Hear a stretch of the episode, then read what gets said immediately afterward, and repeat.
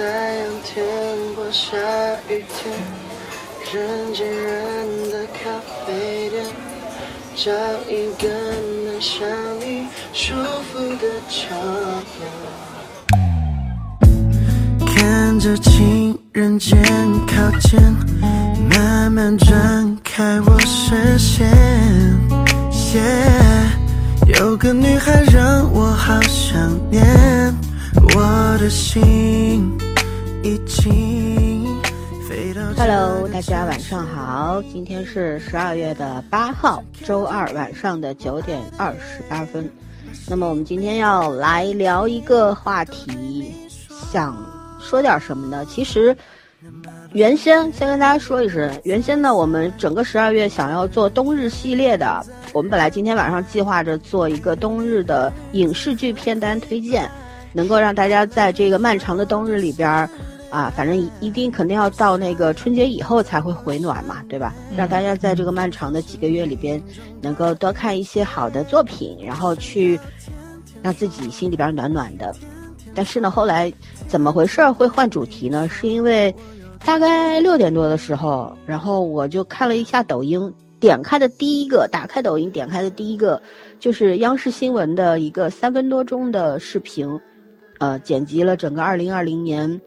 发生的从疫情开始，中间和很多很多，就镜头都是对准了老百姓，就是我们的喜怒哀乐。反正说实话，我看挺感动的，虽然没哭啊，但是心里边真的很感动，也很温暖，啊，就觉得反正官媒的抖音能够把这些三分多钟的内容都呈现呈现老百姓的生活，我觉得挺好的。那我们就我就突发奇想，我们说我们录一期节目吧。讲一讲这个二零二零年 中间我们看到的、经历过的一些开心的事儿。其实前几期我们也有相关的话题，我们也聊过焦虑啊，聊过大数据啊，等等等等。其实这些都是让人不愉快的，所以我们今天想聊点开心的，嗯、想对二零二零比个耶。我还特地去百度了一下，什么叫比个耶，就是要有一种积极向上的心态，对吧？嗯、要在这个。整个比较压抑的环境里边，开开心心的坚持下去，活下去。嗯，所以呢，今天我们就不讲毒鸡汤，我们也不讲鸡汤，给自己打打鸡血，然后也力图力求能够做一期让大家，呃，怎么讲开心的、温暖人心的节目吧？好吧？嗯嗯。哎呀，我说实话，我我我今天其实很不开心。也遇到了一些，就就其实就是让我特别心里边有疙瘩的那种特别特别小的事儿。嗯，但是呢，我可以讲一下，讲一个就同时发生的两件事儿。今天我陪我爸爸去那个移动营业厅还那个光猫和摩百合，因为我们换了联通的宽带，换了通圈圈他们这个联通的宽带啊。然后，那我去还的时候呢，是这样，因为我。戴了口罩，我爸那个口罩那个袋子啊，崩掉了。我不知道，嗯、就是街道买的那个口罩为什么质量不怎么好？么那个，对，那个袋子戴了就几分钟，那个我爸就拽了一下，那个袋子就崩掉了，那就没有口罩了。我们走到那个营，嗯，对，嗯、走进营业厅，我一推门，一个女的，就是柜员嘛，呃，可能应该算客服吧。嗯、然后她就说：“哎，没有口罩不能进来的。”哎，我说那怎么办呢？我说我我那个我就玩一个光猫，很快的。他说不行，那我我爸意思就是说他站外边，但你们也知道上海的冬天是很冷的。我就跟我爸说，嗯、我就问那个柜员，我说我说那个那我们要怎么解决？他说旁边那个药店去买一买一个吧。好，那我和我爸就去旁边药店买口罩了。嗯，然后买口罩的时候呢，就是我就问那个。店员那个小姑娘，我说那个哪一种比较好？因为我们都是平时网上买那种口罩，店里边其实不怎么去。然后她就跟我说，她说你要买几个？我说我其实只要一个。她说你别买了，我给你一个。我说呃，我说这个不太好。她说没事，她说我有常备的，你不要买了，这一买就是一盒。好，我就她就给了我一个，那我们就回那个营业厅了。回到进去之后呢，那。一共就两个窗口，然后一个窗口没有人，一个有人。没有人的这个窗口的那个客服呢，就是之前让我们出去的那个。然后呢，我就跟他我就坐那儿，我想他可能在忙，嗯，我也不好催，对吧？因为他和旁边那个客服在做事情，在聊天，聊一个业务什么的。我想我等等吧，结果我就一直等了十五分钟，他就没有理我。哇！然后这时候又进来一个大妈，然后这个客服就冲那大妈说：“我要吃饭了，不办业务了。”啪一下就拿了一个那个他们那个木牌停暂停营业，暂停营业那个木牌往他自己那个桌上一放。啊，我想也正常，十二点了，人家要吃饭是正常的，我理解。他，我想你吃去吧，我再等等呗，我排队呗，对吧？嗯。又十五分钟，然后这十五分钟当中呢，这个。女的其实她进进出出那个休息室好几次，但是一直没有吃饭。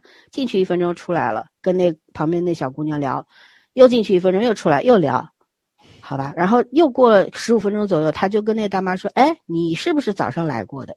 然后大妈说：“对对对。”她说：“我早上那个身份证没带。”然后他说：“你过来，我先帮你办，我饭也不吃了。”然后那个大妈就就让我起来，她坐那位子上去。我说：“这个好像不太对吧？”嗯，对吧？我都在这儿等了快半小时了，为什么人家可以插队？他说他早上来过，我说对，早上来过，业务没办成，再来就应该排队。何况你说你去吃饭，我在这儿已经半个小时了，你吃了吗？然后他在那儿逼逼赖赖的，我也不说，我一直接拿起手机一零零八六打过去，我要投诉。他一听我要投诉，他就怂了，你知道吧？嗯，然后就说我我他说我真的是要去吃饭，他说。因为旁边的那个女孩子新来的，她业务不熟练，我在指导她。我说你首先应该让我等待，你起码应该告知我一声。嗯，对，对不对？我是透明的吗？好，然后他就他说他说我先帮他办，你等会儿。啊，我也不说，我我我觉得我没必要跟这种人多啰嗦。然后接着旁边那女孩业务办完了，就跟我说你坐这儿，我不给你办。嗯，我说我就还一个光猫和那个。那个魔百合，我说我还了就好了，然后就五分钟办完了嘛。嗯，我爸其实已经非常生气了，但我爸爸是一个 很有修养的人，很克制的人。他他不说，就黑了脸了，你知道吧？然后我就拉着我爸走了，为了哄好我爸，我又钱包又受伤了。对我爸一出那营业厅，他很生气，他就说他是故意的吧？我说对，是故意的。因为最起码的，我说我，我们不管办什么业务，作为一个服务行业的人，你不管你要有什么私事或者有什么事情，你你应该跟面面前排队的人说一声，不好意思，我要去干嘛？你你等一下，对吧？一句话都没有，你就是故意的。而且我说他让我去买口罩，我去买了呀，我一句多余的话都没说，我只是问他这个事儿怎么解决，然后他就给我看脸色，什么意思？但是其实后来我就。为了哄好我爸，哎呦，花了五位数 肉对，给他买了一件那个比较贵的羽绒服和一件羊绒衫。我真的好伤心，他妈的，就为了一个服务态度差的人，我 受伤了。以为你是中国移动的，笑死了。好，但是我觉得在这个事情里面，虽然我回来之后，我还是。有点想不通，我就觉得我在检讨我自己，我觉得是我态度不好吗？是你态度太好了，就我觉得我什么都没有做错，嗯，对吧？嗯，但是我说为什么要这样？但是在这事情里边也遇到了那个药店的营业员特别好，那女孩，嗯嗯，对吧？就是在你遇到一个不开心的事儿的时候，好像总归会有另外一件事情在发生，会让你感觉到哎不那么难受，所以也这也算是今天发生的一个小小的这么一个巧合。嗯，我我我还是那句话，就是多想想好的地方，不然会把自己给气死，对吧？对。所以呢，就觉得也挺应和今晚上这个主题的。嗯，哎，我我有的，我后来跟我正好小海腾在微信上找，我就跟他说这事儿。我说我说其实呢，我说我们是文明人，我们也不吵架，但我觉得像这样的工作人员呢，你要给他一点教训，嗯，不然他会。习惯性的对每一个来的人这样做，对吧？大家习惯性欺负老实人。对我，我态度好不代表我傻，我看不懂，我只是觉得没必要。你你也是一个打工仔，我也只是来做五分钟的一个还盒子的这么一个举动，大家应该客客气气的就好了。好，就这样。所以我觉得人和人之间可能。我我比较喜欢按规则做事儿。如果你做的不好，我就投诉你，但我不跟你吵。我觉得这样子可能更容易解决问题。而我比较反感的就是撕逼，就撕来撕去撕不完，撕不清楚。十八年前的破事儿都拿出来说，这种就没意思。对，所以呢，就让它过去吧。嗯，我只要记住那个给我口罩、赠送给我口罩的好姑娘就行了。是的，对。所以其实我们你看，从一月份，我们那天还在回忆说，好像是一月十九号，那个中央政府发了那个，呃，就整整个疫情公布这个疫情要要。怎么说？要整个国家要行动起来的这么一个命令，对吧？一个通告。嗯。然后到今天十二月八号了，啊，真的离二零二一年很近很近了。这一年上半年我们过得特别特别漫长，天天关在家；下半年又过得飞快，每天忙成狗。真的，我都来不及生气，来来不及发脾气，一天就过去了，就是这样，对吧？所以总觉得今天还我们在群里也聊到说。为什么要出去旅行啊？为什么偶尔心情不好的时候要去咖啡店呢？为什么要去书店啊？为什么要去这个图书馆啊？其实就是需要换一个氛围，去寻找一些美好的东西，也就是我们以前说的一些仪式感，对吧？对对，所以我们其实作为人类很很精分的，不开心的时候不能钻牛角尖，钻了牛角尖呢就不能自拔了。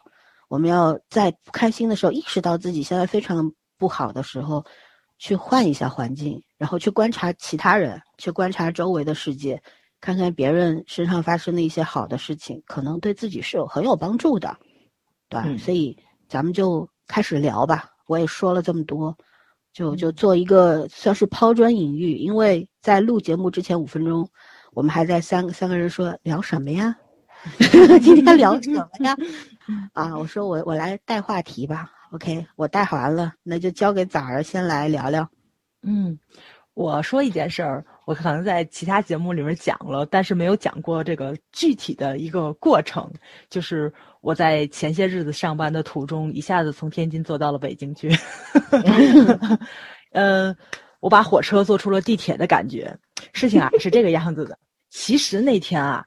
就真的是事情都赶错了。我上了车之后，旁边坐了一个很年轻的小姑娘，我也是第一次看到年轻的年年轻的人把抖音外放出来，真的是第一次，而且声音开的非常大。然后呢，那天可能还赶上了是红色帽，我估计应该是去故宫。或者是去北京什么地方玩的，因为后面一排五个，还甩了两个孩子跟一个带队老师坐在后面，所以等于我后面这一溜全都是小朋友，然后这一节车厢就超级吵，这边是抖音，后面是孩子，然后就形成了一种非常微妙的白噪音的状态，就然后我就给睡着了。因为那天我是我上车的时候，我还在跟我我们的那个就是老师的群里抱怨，我说我今天出门没看黄历，旁边人在看抖音，而且是外放的状态，后面一群孩子。等我再在群里说话的时候，我就跟他们说我已经奔着北京去了，给睡着了，你知道吗？然后群里打的字“北京欢迎你”，那个北京移动给你发短信了吗？关键是就就是你们明白，就是当你就是已经习惯了这个流程的时候，你可能会有一种警觉。我是睡着的时候突然之间醒了，然后我发现车停了，我就知道我该下车了，然后我就一溜就往那个门那跑，然后后面有人喊关门啦，就那种特幸灾乐祸的，你知道吗？嗯，然后哎呀，我就我就就。跑到那门就就已经关上了，就等于就等于我跑的时候，就是那个门已经在正在关。那我到那时就已经关上，我就看那车慢慢开了，然后我就很无奈。然后就是列车嘛，每一节上下车都有一个工作人员在那里。然后我然后我就问那个 工作人员，我说我怎么补票？然后他跟我说的，你找列车长。我说好，我就立马掏手机开始挨个跟老师，然后他们说，因为只有我有钥匙，他们没有钥匙，他们进不去，所以第一节课的家长。老师们挨个去通知去了，就所有就全都停课了，然后我就立马跟校长承认错误嘛，然后我们校长他逗逼，第一反应是哈哈大笑，然后说：“哟，这边质量够好的呀。你们校长对你绝对是真爱，你讲。”我当时在车上都有点崩溃，你知道吧？就就是哎，就觉得这这事儿，其实你要是早十秒钟就全都解决了，你知道，我也就跑下去了，我也就。然后等我这些都弄完了之后，就车已经快到北京了嘛，我就去我就去找列车长去了。然后我就跟他说我补票，他问我你没下车，我说对。然后问我你着急吗？我说着急。我说我得回去，因为我我说因为今天我上班。他说行。然后就审就是从头到尾都没有提过什么票啊钱啊的问题，他就立马去查，呃回那个就是回我的那个地方最近的一班车，然后我们两个查点儿，然后发现呢就是有一班，等我下我我下了火车之后，立马这个列车长就带着我走了，算是他们员工通道吧，坐坐。那个叫什么来着？坐那个电梯下去，然后走两步换一个电梯上去，到另外一个月台，直达车就我就坐回来了，特别快，两分钟就走完全程了。因为因为本身它就这么三五分钟停靠的这个时间，然后我就坐车回去之后到另外一个列车站，我说我要补票，列车长说哦不用补，然后就问我你是怎么没下车的？然后我跟他说我说太吵了。他说：“哦，他说你呀是个闹表，就是就一看他们经验就很丰富，可能每天都要碰上这种人，你知道吧？说你设个闹表，在你下车的前两分钟设闹表。他说就是，就就就是你醒不了，对，就是你醒不了，你边上的人也醒了，肯定会肯定会告诉你一声的，就不会那个什么。所以我就设了一个以后那个点儿下车的闹钟。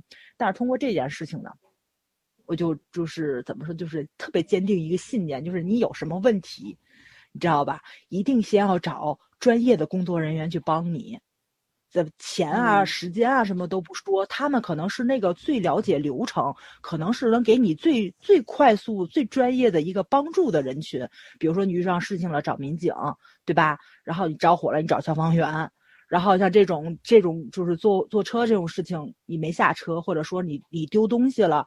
然后你身份证找不到了什么的，你都可以去找列车长，他是能给你提供实质性帮助的人。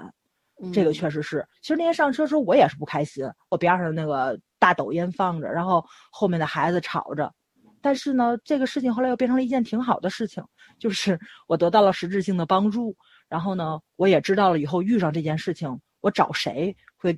更有用处，因为咱不可能以后不旅行啊，你不出去公干啊，不出差啊什么的，你再遇上这种事情，你就可以找找火车站、呃飞机场的这些工作人员去帮助你，就不要不要对这种怎么说这种人员有那种回避心理，就是你找他们肯定是最快的，嗯，所以我觉得可能我运气特别好，包括我去医院看病也是碰上的医生也特别好。然后呢，就是就是出出事儿的时候吧，总有人能给我特别多的帮助，我就觉得我运气挺好的，嗯，所以这也是一件因祸得福的事情啊。嗯，你还是心态特别好，积积德积了不少，这辈子遇到的好人比较多。是的，我觉得早上也是，而且心态很好，就是他看问题不极端，嗯。其实那天我有点不开心，你知道吧？但是当我发现跟我同样的人上了那趟列车之后，还有俩人，我就心情好多了。我发现，哈，这种事情就这种没脑子的事情，并不是我一个人做，还有拉着旅行箱的人的，那很正常。就群体性行为是吧？群体性行为比较容易接受。对，而且列车长也安慰我，哎，天天都有这种人，很正常。他说，大家会因为各种原因没有下车。对，反正就是把火车坐出了地铁的感觉，我觉得还挺逗的。就是突然之间，就这种。乌乌龙事件也变成一件挺开心的一种经历，你知道吧？嗯，对，挺好玩的。我同事前两天还在说，他下，他就莫名其妙的坐公交车，因为限号嘛，坐公交车去公司，结果莫名其妙的早下了一站，导致他多走了二十分钟路就迟到了。然后我那天想起来，突然想起来，你说你坐火车坐过了，对，坐过了。哎呀，每天都走的路，他也能下错站。是的，是的。关键问题是我这还好一点，你想想，要是有的人坐高铁，比如说该从杭州下，他没下，一一气儿坐到那去，那可是那可是高铁好多里地的，对吧？南方高铁它好多那种小站、新站嘛，每个城市都会停。最怕是 Z 字头的，就是中间都停。直达。嗯，哎，你讲完了？嗯，讲完了，结束。嗯，那我讲。我突然想起来了，你也分享一个。我我终于在绞尽脑汁之后想，突然想到了一个，我应该没有在节目里面讲。哎，我在节目里讲过没有？那个帮我，就是帮我让车位的小男生的故事。没有。哦，那是我在，那是我应该是跟聊天。多大的小男生？目测目测也就不到三十岁。嗯。这叫小男生是吧？行吧，开一个蛮贵的奥迪，我们来说是挺小的呀。而且开一个蛮贵的奥迪，你知道吗？你说十几岁的孩子开蛮贵的奥迪，就就那个概念就感觉就不太对了，也有可能，但是感觉就不太对了。嗯，因为我那天其实是，就是，啊，我那天其实是休假，但是。就是那两天，我们我们公司事情特别忙，然后我们老板就不停在给我布置任务，我我就很不想坐在他眼皮底下干活，你知道吗？虽然干活也是跑不了，但是我就很烦，因为我们俩隔壁，我也不想看见他，然后我就我就自己跑出去，因为在家里做不了事情，不很很不能专心，然后就跑到了一个我比较喜欢的一个咖啡厅去了，但是那个地方一直有一个问题，我轻易不会去，就是。嗯，他那门口不好停车，他原来就不好停车，因为两边都是家属区，本来就停车位就不够。然后我们就停在台儿上，结果后来郑州这两年因为，啊，就城市管理嘛，很多那个路边都安了就是那种，就是栏杆，你就根本上不去。嗯，然后所以就越来越难停车，然后就你要绕一大圈停到他那个，就是他那因为都是门面店，他有一个小广场，但小广场就是。本来路就很窄，是是那种人行道，其实是算是人行道。然后他门面门口会放车，但是就是把那人行道占得非常满。然后说白了，就你能过的就是两个车错着过那种。然后到里面有个小广场，我那天去的比较早，所以位置是有的。但是我一看那个路，我就很烦，因为那个就是就到什么程度，就是里面出一个车的话，你就你就进不去，或者很难进那个。嗯啊，我说那没有地方停，我在想我要绕一圈，没有有没有地方停？结果正好那广场旁边有个有个男孩，就他刚把车停好，我倒没太注意他他我往里开，他往外走，然后走过来的时候，他其实已经离开他的车大概有了一百多米，因为那个通道一共就两百两百两百米长左右，然后他有一百多米，其实他已经就走到离我车很近的位置，然后他看我的车，他说。里面还有个位置，因为我那个角度看不太清楚，我是觉得有位置。他走到车边跟我说：“里面还有一个位置。”我说：“哦，好，谢谢。”然后呢，我就慢慢的往里开。哎，我就后视镜看到这男生，就过了一会儿，看后视镜这男生又倒就走回来了。我还在想，咦，我说他是不是找人呐，或者什么，就办事情没办成，然后就准备走了。然后我还蛮开心的，我说：“哎，他的车要挪走的话，那我进去就更方便了嘛，因为那个位置比较宽。”嗯，结果没想到，人家进去了以后，因为我我其实开的很慢，我就是还没有到那个位置上，然后他就进了他的车里面，然后把车打火之后又开始调整车位。哎呀，我就停到那看，我说他他是准备，因为我不知道他是准备进还是准备出，他也没跟我讲。我想他要出的话，我们俩得错好几下。结果他就把他的车又离旁边车又挪近了，大概有有个十几公分的样子，然后贴紧他把车停下来了，然后。他就开始下来之后跟我说，给我指挥我的位置，就是让我往前开，然后开看着我的位置，还看看他的车够不够，就是够不够倒车那个富裕。然后就他一直看我车开进去了，然后他才走。后来就是反正我开始想他是要走还是要干嘛，然后我的车基本倒进去之后，他看了看没什么问题，然后他就走了，就走到就去马路对面了。哎，我说。他原来是专门下来帮我，就是帮我那个挪车位置的。我我真的是见到，就是说实话，因为那个是工作日的上午，虽然时间九点多不是很很早，可是其实我觉得一般有的时候，比如说你上班或者办事的话，你还是蛮急的。就是他给我提个醒说你有车位，已经算是挺好的了。然后没想到他专门又折回头来给我挪了挪车。我一开始想，也可能人家车比较贵，怕我蹭到，但是没有没有，我其实真的觉得小孩他他真的是人，就态度特别好，然后很温和，然后指挥你的时候也很尽责的那种，就不是说我真的是怕被被被蹭了车或者怎么样的，就很负责的一个男孩，我也不认识他，可能比较绅士，看你是个女生开车嘛，嗯嗯，然后确实是很看就是个不太会开车的姐姐，我开车还是。我开车还是相当可以的。然后，嗯，重点是也可能人家就觉得，因为那个位置确实那片都不太好停车。重点就像怎么讲，嗯，我觉得这种绅士风格的年轻人，我就是见的比较少。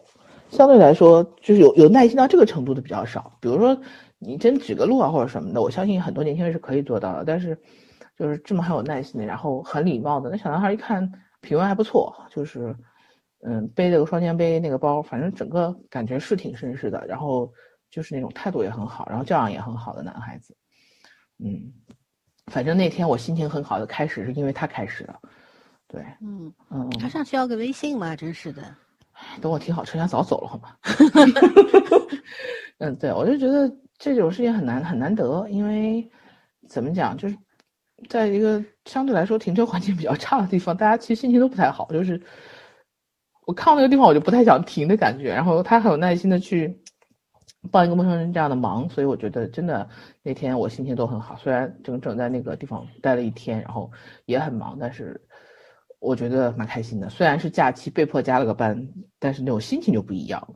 然后话说回来，我今天去陪我同事试驾特斯拉了，然后呢，我真的觉得是，反正是我，我不会买那个车的。就是我觉得它的噱头功能太多，就不是钱不不主要是钱的问题，它噱头功能太多。比如那个，就是让我很烦的那个，也不是让我很烦，就是很多人喜欢那个自动泊车的那个功能，自动倒车嘛。嗯，然后。你要它要对进去，还要有足够的空间。我当时看它那个仪表，就是它那不是仪表盘，它那个什么，就是那个那个屏幕，嗯，大屏幕。有这功夫，我自己就倒进去了，好吗？哦，对了好几档。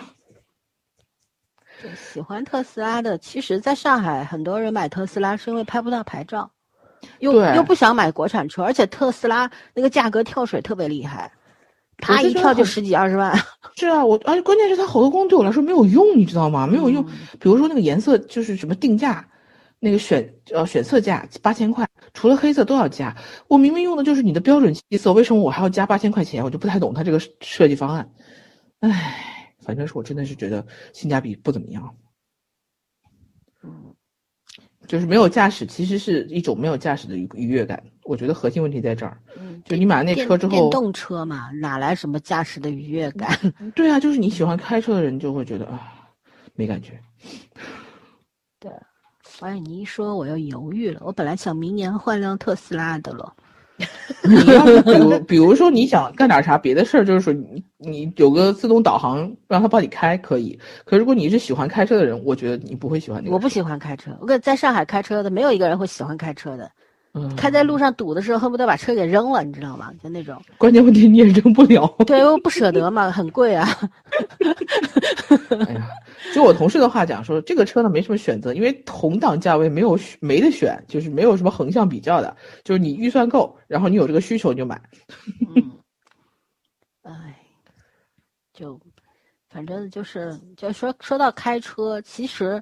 我就我是一个属于在年轻的时候开车特别野的人，就嚣张嘛。我记得有一年，那个我一年下来就在高速上面，那那一年出差特别多，只要是往江浙跑的，我都开车去。我不愿意坐火车，我也不愿意坐大巴。然后我们一般会有公务车，但是呢，我我也不喜欢开公务车，我开自己的车啊，油费报不报也无所谓啦，就那种。然后我爸有一年到年底给我去交那个电子警察，二十四张超速，那是我年轻的时候。哎呀，后来其实我这么多年，就一次开过，就有一次交通事故，那时候还是在单位。年幼无知是吗？就挺真的是年少轻狂不懂事儿，就急嘛，有就着急办事情，然后就逆向了。结果跟另外一辆违章的军车嘣一下撞了一下，然后车还是个军车。对，唉，对。然后我看那天开的不是公务车，也不是开的自己的车，就是单位里边的一辆车而已。嗯，然后那个后来我后来我闺蜜和好朋友问我说：“哎呦，装军车感觉怎么样？”我说：“我唯一遗憾的就是下来的兵哥哥不帅呀。” 对。但后来就是为什么现在年纪大了开车温和了？有时候小鱼开车，我坐边上，他有时候年轻气盛嘛，看的确实马路上傻子特别多，然后开车很容易路怒症的，真的。你就脾气嗯再好的人，小鱼是个脾气嗯超级好的人，但是路上傻子真的是太多了。开车脾气再好，人开车都忍不了。对，忍不了，他他嗯要就有时候忍不住就破口大骂，我觉得、嗯哎呀，是消消气消消气，我说没必要跟这些人你骂他也听不见呢，对不对？嗯他说那我开窗，我说人家窗关着呢，你能听见吗？对吧？我说我年轻的时候碰到这种事儿，碰碰到什么不打灯加塞故意别你的，我说我上去就我就要干他。但是我说我现在年纪大了，我这随便爱爱咋咋地吧，我不想撞车，我也不想跟你搞什么，我也有我要节约我的时间成本，我没空跟你搞这些事情。我说我现在开车我也不会超速啊什么，就按照正常的开，对吧？呃也学会了说开车的时候嗯塞车，上海塞车除了深更半夜不塞，除了远郊不塞，哪儿都塞。半夜三点嗯礼拜六、礼拜天，中午、下午也可以在高架上面给你塞的服服帖帖的，就动不 了。哎，我觉得 上海市这种就是塞归塞，但是开得动，对他开高架，他就很慢很慢很很嗯慢的开，就这样。对，然后但是就其实是很难受的，你知道吗？因为嗯一直在刹车起步，刹车起步。就开的人很崩溃那样。对，而且高速上面也不像香港，他们会就是说加塞是这个交叉加塞的嘛，是有规定的。我们这儿不管的，就是你你你想借个道什么的，他不让你，或者说人家有些你开的好好的，他强行塞进来，嗯就这种事儿太多了。所以我说，在上海开过车的人啊，到别的地方去开车都问题不大，因为路面条件实在太恶劣了，就是这样。对，但我觉得，其实大多数的在上海开车的驾驶人，其实还算是素质比较好的。我觉得嗯都是、都是这种情况多了，就就心平常心了，真的。我觉得我也是被磨出来的，所以我现在遇到塞车什么的，哎，就开个音乐，然后就慢悠悠的听嘛，一路听一路开，反正我也没办法，我的车又不会长翅膀飞起来，我就 就只能这样，是不是？又不是变形金刚站起来能跑，怎么办呢？就慢慢的就给自己洗脑，说，哎，算了算了，平常心吧。遇到傻子也算了算了。我曾经最夸张的是，就是有一辆车子别我，别我我就生气了。我其实应该是延安路高架，呃，我那个南北高架转延安路高架，我往右拐，然后应该是往右拐我回家的，对吧？然后嗯，那那个车我就一路别着他，过了两个路口我就不让他下去，然后一一路把他别到了浦东。但是到了浦东我就迷路了，因为浦东的路我不认识，啊，转了好久才转回家。其实就就觉得，其实这些有有时候想想，那时候这样开车这么的狂野，其实还好没出事儿。我有时候跟我爸聊天，我也说还好，我运气好，没有出过事儿。就现在想想挺后怕的，所以就生活会教给你很多，就让你收敛你的脾气，对吧？谁年轻的时候不嚣张啊？都是这样的。年纪大了不是怕，也是怕，也不是怕。说实话，就是觉得就是自己的也知道自己的时间很宝贵，对吧？每天工嗯作很忙，事情很多，你真的撞个车，然后等保险来，然后去理赔中心，一折腾一下午就没有了，然后这几天你就用不了车了，对吧？就算是人家嗯全责给你保修，你这几天你得打车，你多不方便，嗯，就算啦。就有的时候就是给自己讲道理嘛，就好了，对吧？嗯挺多的。其实最近我在网络上面经常看到说，呃，因为像上海，如果斑马线上面有人，那个车都是要停下的，都会主动停下让你过。嗯我觉得执行的特别好。但是出了上海之后，这种哎待遇就没有了。是的，嗯嗯，尤其我们哦真的北方，嗯，对，澳门、香港不算啊，人家已嗯经很多年了。真的，我我上个月在北京，我和早儿深刻的体会。嗯我的天，就那个真的，我说帝都哎，我的妈呀，就有红灯，也有红绿灯的地方该我们过斑马线，人家啪加速冲过来。唯一一嗯次让我们的是一辆军车，我还和对对对，我还和嗯说是早上说，哎呦，这这辆车。那兵哥哥不错，我说素质很好啊，不愧是中人民解放军啊！我说其他的车不管是好的还是差的车，都从来没有让过。嗯我们真的没有违章，我们就是在斑马线上走。但是我们也看到，在网上看到很多，就是那种看到那种老人，就在那个视频里嗯边，一个走路不太方便的老人拄着拐棍儿过马路，所有的车都停下等他，对对吧？然后小朋嗯友过街，警察叔叔会蹦蹦跳跳的去接他们，这个还上了微博热热搜呢，嗯嗯，对吧？然后还有，反正我觉得这个世界上每天都在一瞬每一个瞬间都在发生好的和不好的事儿，就它像双胞胎一样，一对对双生兄弟，对吧？有不好的发生的时候，一定有好的来抚慰你。我觉得我们曾说过很多次，就是因为这些微小的、细小的、美好的那种瞬间，才有勇气去面对生活，对吧？嗯，是的，人要我们也是是被打一巴掌揉三揉的那种，啊要揉一下。就人就是呃没办法，要去学会。以前不是有句话吗？说要有拥有一双什么发现美好的眼睛，对吧？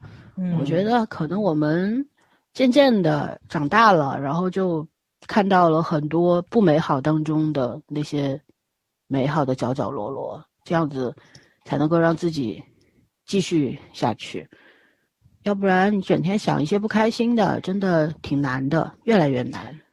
嗯然后我接老孙这句话往下延一点，我今天正好听到一个，呃，一个怎么讲？因因为我不是在跟着一个网课学那个国画嘛，学国画白描这边，然后我就有一个我特别想画的一张海报，然后但是呢，那个海报其实，呃，首先那个图是 P 的，其次的话，你能看到那个就是它更适合铅笔画。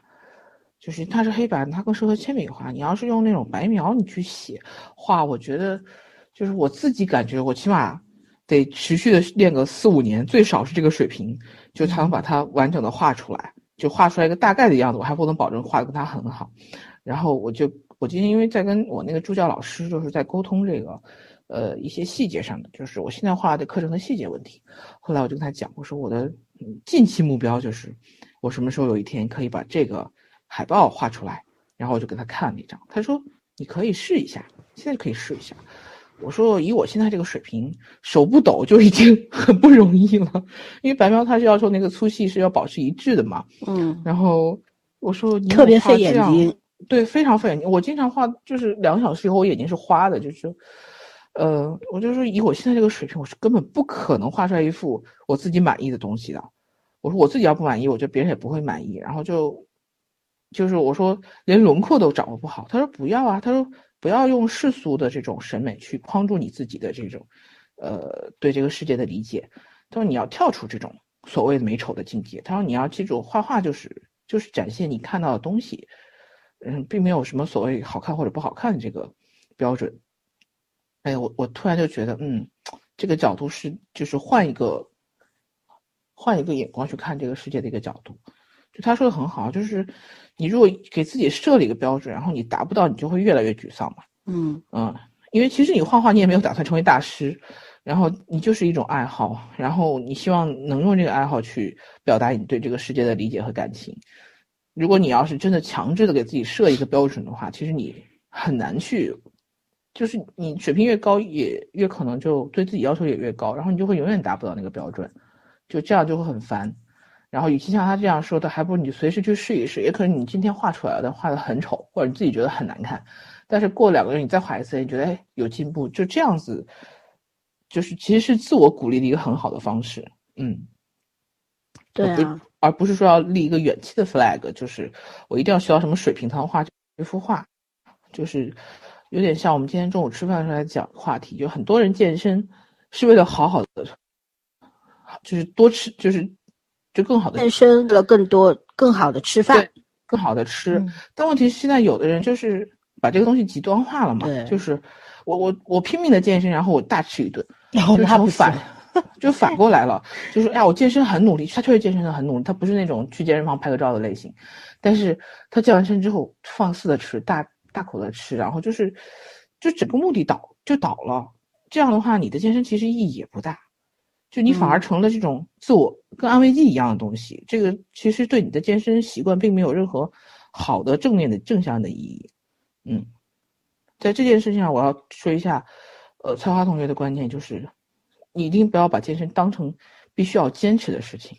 他说，如果你要觉得这个事情你要坚持，而不是说就像你每天吃饭睡觉一样自然的话，你很难就是给它保持下去。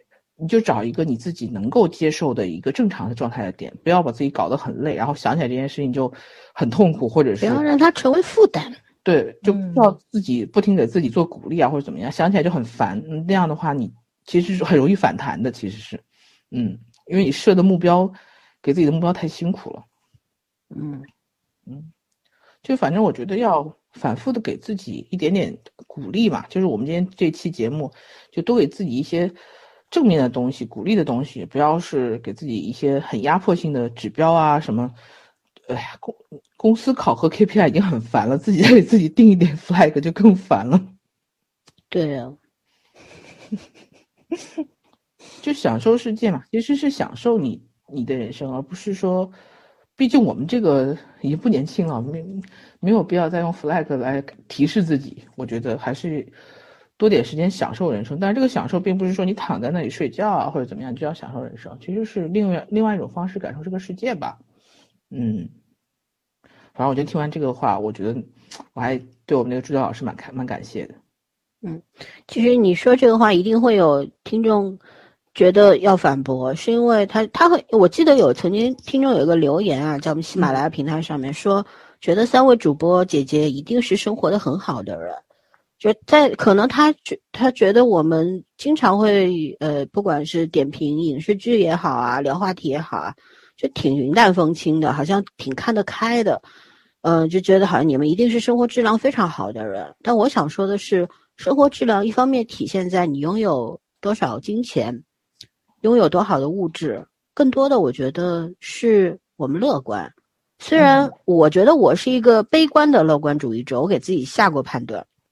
嗯我觉得乐悲观的乐观主义者其实听上去挺矛盾的，对吧？你你好像你怎么去解释这个？我就觉得就很多事情它发生的时候真的特别特别不好，但我也不会强迫自己去接受那个结果或者怎样，而是我会从中去挑一些我能接受的部分，然后呢教自己去慢慢的去包容体谅，然后往好的那个方向去发展，做一种心对自己有一种心理暗示和疏导在那边，对吧？看事情，我知道这个世界挺糟糕的，嗯但是也要学会去看待一些糟糕当中呈现的美好角角落落。还是这句话，所以呢，我们三个都不是那种大富大贵的人啊，嗯就真的都是普通女性。也不是因为我们活的奔四的年纪了，所以看得开，不是的啊。有些人活到七八十岁也看不开。我只是觉得，可能就是在这个年龄，嗯，不管是智慧也好，然后情商也好，就到达了一个比较成熟的状态吧，也接受了现实当中残忍的那部分，嗯，啊，也说服了自己，哎，不要太钻牛角尖，活得不要极端。对，对，就活得大气一点，嗯不管是对别人还是对自己。我我是个非常记仇的人，大家也知道摩羯座很记仇。谁说的？你前面那个才记仇啊，不对，你前面的前面才记仇。啊？天蝎那就不谈了吧，嗯对吧？我我觉得摩羯座摩摩羯座不是说是记仇的，但是我我觉得以我个人来说，我就是发生很多不好的事儿，我记仇，但是我也不会去让对方太难堪，我可能会比较为难自己，让自己去接受、去忍耐，然后让时间过去，在时间当中去找答案，这可能是我的一个处事方式。表达。我们做嗯。我们做节目也这样，我们其实一开始的时候就定下了方针，定下了方向，就是我们不做营运，然后我们也不会去炒作，然后我们只做我们想做的，所以能够坚持四年半，其实也归功于这个吧，嗯。就是没有任何想靠这个挣钱的想法，也不急功近利，也没有想过说，哎，你对物质不追求，你对精神上有没有追求？会有，有的人需要的是掌声，有的人需要的是 money，但是我觉得我们不需要掌声，也不需要钱，我觉得是就是一种记录。像我们三个以前都是喜欢用文字来记录的，现在换了个方式，换用语言，啊，有坏处的，口头语太容多易，记不住。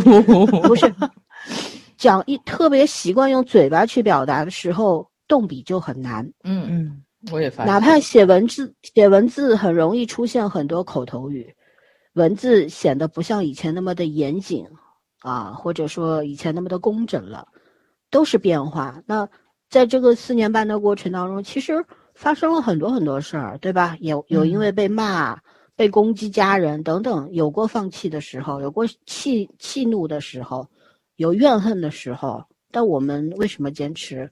就是觉得我们不是为那些人存在的呀，嗯，对不对？我们不会因为别人夸一句或者骂一句，我们就会勇往直前，或者说放弃了，都不会，因为我们一开始就说好了，我们三个人、四个人加上小鱼，我们就是要做一个记录，为自己的人生添上这么一笔，对吧？嗯也许若干年后能够去回听一下以前的节目什么。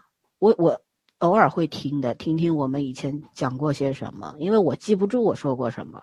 有时候早上说老师说过什么，我都一脸懵逼。我说过什么？嗯我不知道呀，我不记不得了，就随口说没的。关系，你记 你住的你记住的事儿我也记不住。对对，就就觉得对于将来的我们来说，只要这个音频还存在，对吧？嗯只要百度云网盘还存在，我们的音频就一定在。我们嗯以后老了能够听一听，看看我们这事儿可以怀念一辈子是吗？对，对年轻的时候干过一些什么疯狂的事情。其实对于很多人来说，我们这件事儿也挺疯狂的，嗯对吧？所以就是在这个漫长的过程当中去接受了，就是去接受了所有发生的一切，嗯太多的变化了，然后也有很多的打击，去接受就好了。怎么办呢？躺平啊，对吧？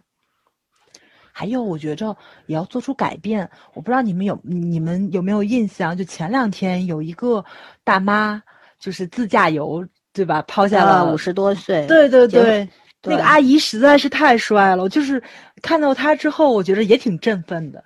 嗯，对嗯吧？就是你只要想做出改变了，多少岁都是不晚的。然后你想过自己的生活，也是多少岁都不晚的。嗯是啊，就也在一定的条件允许的情况下，就是是可以去做出一些改变的。嗯，对，也不要想着我活着是为谁活，我做什么是为谁做，都不是，就为自己。就像我经常劝我一些就是追星的朋友，对吧？以嗯前他们老说我为了他怎么怎么怎么，我说你不是为了他，你是为你自嗯己。对吧？你为嗯他看电视看打把电视剧当连续呃当新闻联播看，他也不知道呀。他们当时喜欢韩国明星的时候，他说我我那个剧我就当新闻联播看，我说对他的收视率有帮助吗？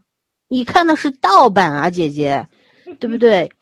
然后他说我坐特等就头等舱，我跟他坐一个舱位，然后怎么样跟他呼吸同一片二氧化碳什么的。我说那也是你身心愉悦了，人家都觉得你烦。我说明星为什么请保镖，防的就是你们这些粉丝。压根儿就不是为了防路人的，你不明白吗？对吧？就像我自己喜欢什么明星，我我一直说我不太愿意去看真人的，我觉得我我眼睛太毒了，我一看真人我指不定就脱粉了，所以我我不要，我要留住那好 那那那个美好的遐想，给自己一些空间。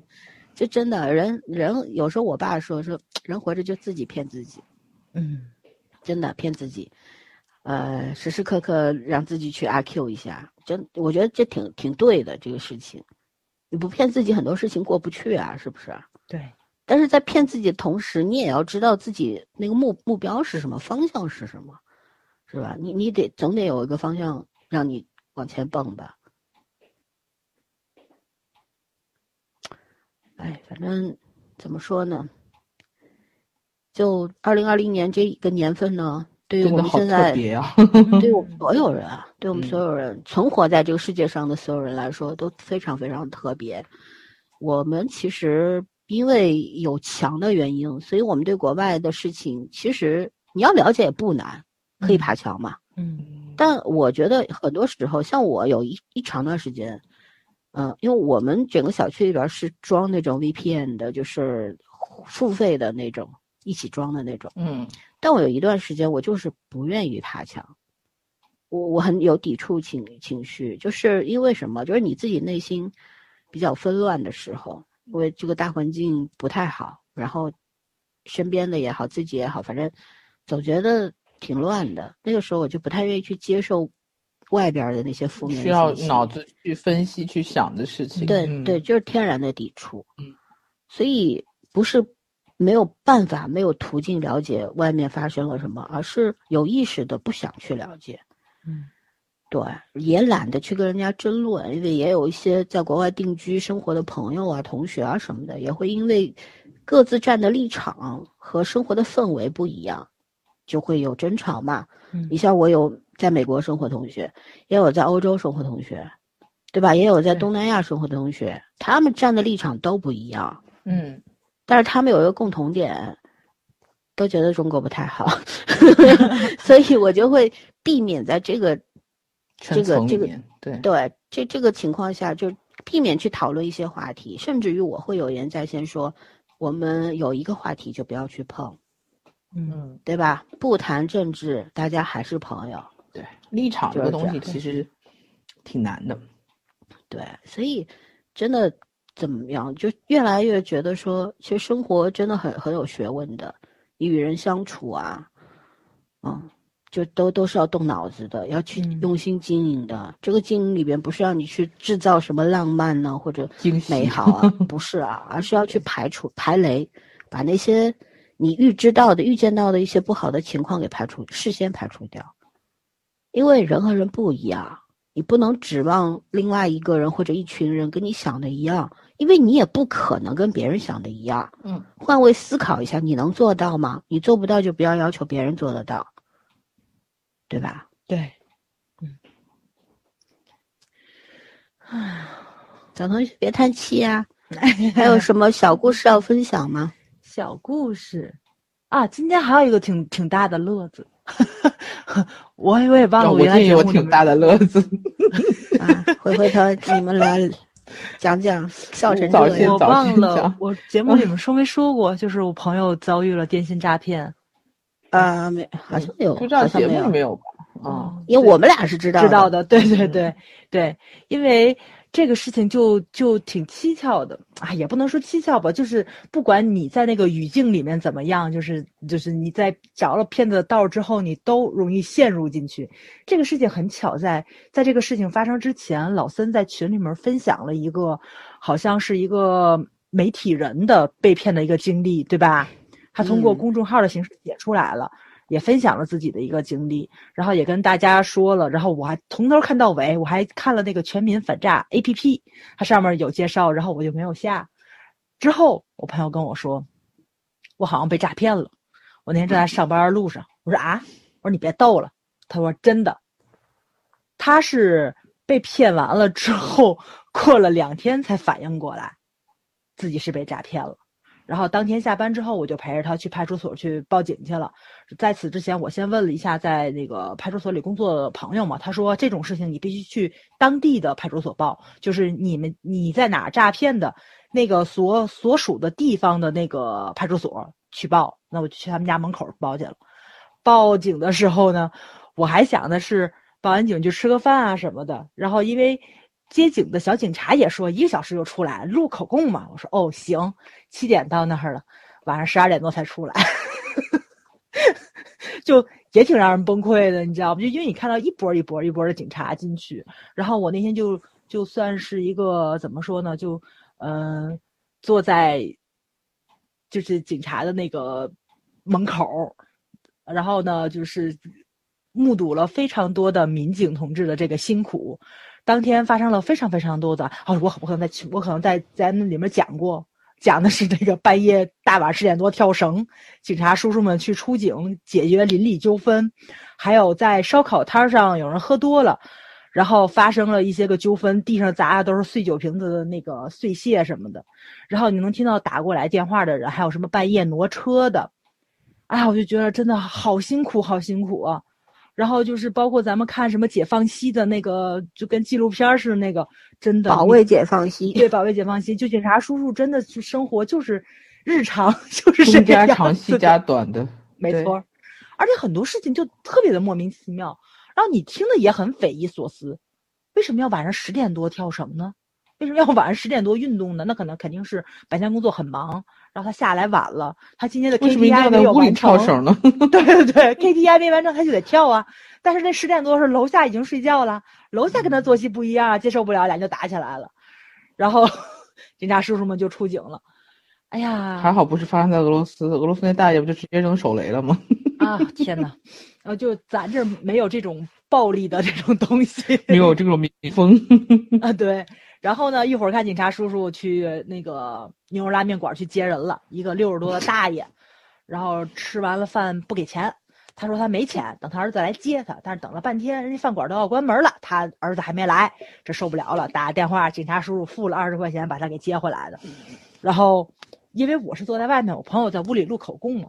然后这个牛肉拉面事件，他在里面也听个满耳，因为其实警察叔叔付的钱嘛，进去之后就说他，还今天掏了二十块钱，那警察说二十块钱算吧，我这儿好几万呢，就是这个 这个案子嘛，被诈骗的这个钱数，包括在这个录案子的过程中，警察叔叔也跟他说了，他才发现他们小区里面有两个也被诈骗了，所以诈骗这个事情真的是很普遍的一件事情。然后就是怎么说呢？当你进入了骗子的那个套路的时候，他有一定的话术，然后他就是让你进入了他的一个圈套，你想出来你也出不来。包括老三分享的那个公众号里面被诈骗的那个媒体人，他天天接触的就是这些个人，他照样被骗了。而且思维是有死角的嘛？没错，而且有时他候是过于自负，觉得自己不嗯会。没错，没错，没错，嗯就是你觉着不对劲了，但是他可能会有一些就是那个话来打消你的疑虑，包括那个老森举例子那女的特别牛，她把电话都挂断了，她觉得不对劲，她挂断了，骗子再次打进来，她又上当了，就是就是。呃，后来之后，我们在警察叔叔的指导之下，我也去下了一个全民反诈 APP 嘛，它里面就会实时更新全国被诈骗的一些个案例。哇塞，真的是就是 你总觉得最危险的地方是最安全的地方，但是嗯骗子也知道这个道理啊。没错，没错，就套路是非常非常深的。他会假冒客服、银行，然后就是就是你的车的保险的什么的地方，还有什么民政局，就各种地方他都会骗你。前两年还有什么，就是说南方口音啊怎么样的，现在都开始用人工这种了，根本听不出来。对对对，有有录音的，对吧？还有嗯就是普通话很标准的，而且有的时候他会借助一些比较高科技的。我这个朋友也是，我这个朋友就是他跟他是在网页上，因为就是电话打完之后又又在网页上，他以客服的形式去沟通了，然后他就信了，哎，觉得这种打电话的有可能是假的，但是他能进入这个系统后台嘛？但是听过警察的一番解释之后，就发现他你在聊天的电话过程中呢，他已经就是诈骗到了你的那个登录那个网页的密码是什么的。他进去之后，其实是你自己在跟你自己聊天。他用你的号进去之后，改了一个网名，你你你手机上是你的名字，但是那个网页上面是别的名字，所以就是是你自己在跟你自己的同一个号在聊天儿，就超级高科技，你知道吗？你听了都不知道这帮人是怎么想的，那个套路是非常深的。哎呀，人家是专业的，对啊，人家就是研究人心的，说白了。对，而且警察叔叔也说了，现在就是就是被诈骗的年龄是逐年下降的，就是以前可能都是中老年人被骗的比较多。咱们会知道小区里面那些个卖保健品的，然后卖什么就是那种特效床，一躺病就好了，那种肯定是假的。玉床玉床玉床两万多，看老孙子了解价钱，就是他现在是逐年下降，就证明咱们这些年轻人肯定是把这个数值往下拉下来了。新型犯罪手段是非常多的。嗯，我们就算做搞刑侦的人啊什么的，也要学的，你知道吧？这个是滞后的技术上面要跟上他们的节奏。就看谁发展的快。对，他现在是诈骗的这种经验，再加上这种高科技的手段，我觉得真的有点防不胜防。所以这个东西就大家一定要去提高警惕。然后很多时候就是你自己的个人信息什么的，就是他知道你的名字，知道你电话，甚至知道你身份证的末尾四位数字，你也不要相信他。他这肯定是一些非法途径得到的。那信息都被贩卖了，烂了都，对吧？就像我同事那次被接了一个那正儿八经是片警的电话，他很愤怒的把人家教育了一顿，什么叫这种合法信息获取？正常应该是这个样子，就应该有一定的警惕性嘛，对吧？而且是他，因为他正好做信息安全嘛，他然后那个嗯骗人打电话肯定就是问他是不是谁谁谁，然后他就把人家又教育了一顿。嗯，所以我觉得也算是因祸得福，因为我朋友刚开始也是心情超级不好，我后来还问了老森呢，因为他就是那个被骗了之后的面貌跟我印象中的他完全是两个人，我还有点害怕。然后老森跟我说，确实是很正常，在就咱们这种中年的年龄被骗了之后，自信心的打击是非常大的。但是大家都开解他，而且我们也没觉得这个事儿有多重要，钱也不多，就几万块。但就是那个自信心受伤了嘛，所以，呃，大家陪他吃饭啊、聊天什么的，他最近也好了很多，因为我们都没当回事儿，他也觉得这事儿不重要。再加上你就是全民反诈 APP 下来之后，一看到嚯几百万、几千万的，就觉得这几万块钱对比没有幸福感。对，就是用别人的例子来宽慰自己，还是挺容易的这件事情。比较有效。是的，是的，是的，反正现在也成了一个段子嘛，就也成了一个段子，就是还能笑着讲出来，提醒大家以后不要不要被不要被骗吧，这种你要有一定的警惕性什么的。而状态很好也是，不过我觉得也是因祸得福，因为可能这种中年被骗都比你老年被骗要强，对吧？倾家荡产啊什么的，包括咱们前些日子演那个《三叉戟》，不也是一嗯个非常好的一个例子嘛？就是咱们现在南北传销都挺厉害的，咱们国家犯罪率最高的就是就是这种诈骗，就是这种对吧？经济犯罪是非常高的。那个利润太高了，一本万利啊！嗯，所以大家要提高警惕性嘛，不要因为咱们年轻，觉得自己不会被骗，不会上当，也不要嘲笑那些被骗的人。哦，他们 刚开始可能跟你想法是完全一样的。啊，防不胜防，防不说实话胜防。。嗯，对，就是要学习。真的遇上了这种倒霉事儿，也要学着安慰自己。就、嗯钱没有没关系的，你自己心里不能有病，对对吧？而且警察叔叔特别逗，就其中警察叔叔问我骗的嘛，就我们天津话问骗的嘛，我就一愣，我说钱呢？哎呀，没事没事没事，钱没事，钱是最低最低的，在他眼里没有被骗感情，就是没被骗命，说白了就是其他的，有的人就是那种就是又骗钱又骗人，然后可就是什么杀杀猪盘什么的这种类似的嘛，对就更夸张。啊什么嗯。的，嗯，就证明这种事情可能在他们警察叔叔的眼里还是很普遍的，有有但其看多了病之后，然后大事儿在他眼里都不是个病。是的，尤其他嗯一听说你是女，他是问男的女的，我说女的，他就立马被骗的嘛，证明可能女性是在这种欺诈的这个环境里面受骗是非常多的。对啊嗯，骗你就从古到今就是骗财骗色，就是照着弱者下手嘛，历来都是如此。两个一块儿骗。嗯，对。哎呀，完了，我也讲完了，就这个，叫就这个故事好好玩的事儿。啊。我们看到了好多帅气的小哥哥哦，真的啊，大家没事儿可以去派出所逛一逛，就是因为现在 你没事能不给人添乱吗？警察叔叔这个颜值都很高啊，你知道吧？我们去报警的时候，那个做前台的小哥哥真的很帅。花痴。这也要也要调剂一下心情嘛，人家是？真心忙，没事不还是不要去。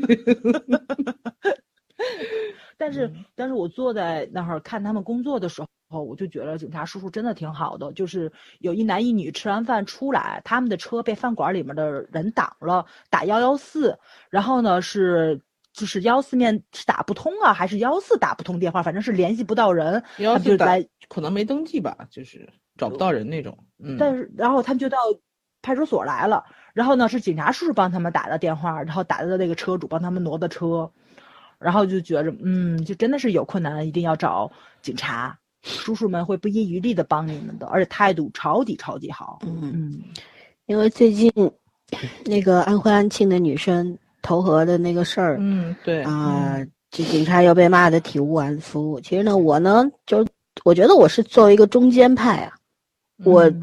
我认识很多警察，我也跟他们一块儿工作，我知道他们就尤其是基层一线的那种苦啊，是真苦，尤其嗯。派出所的，我用我的话来说，就派出所其实年轻力壮的孩子特别少，很多都是中中老年，然后女性户籍警大多都是女性嘛，女警，然后像现在还有很多这种呃辅警啊什么的，可能年纪小一点儿，但真的就是用我的话来说，就是 老弱病残。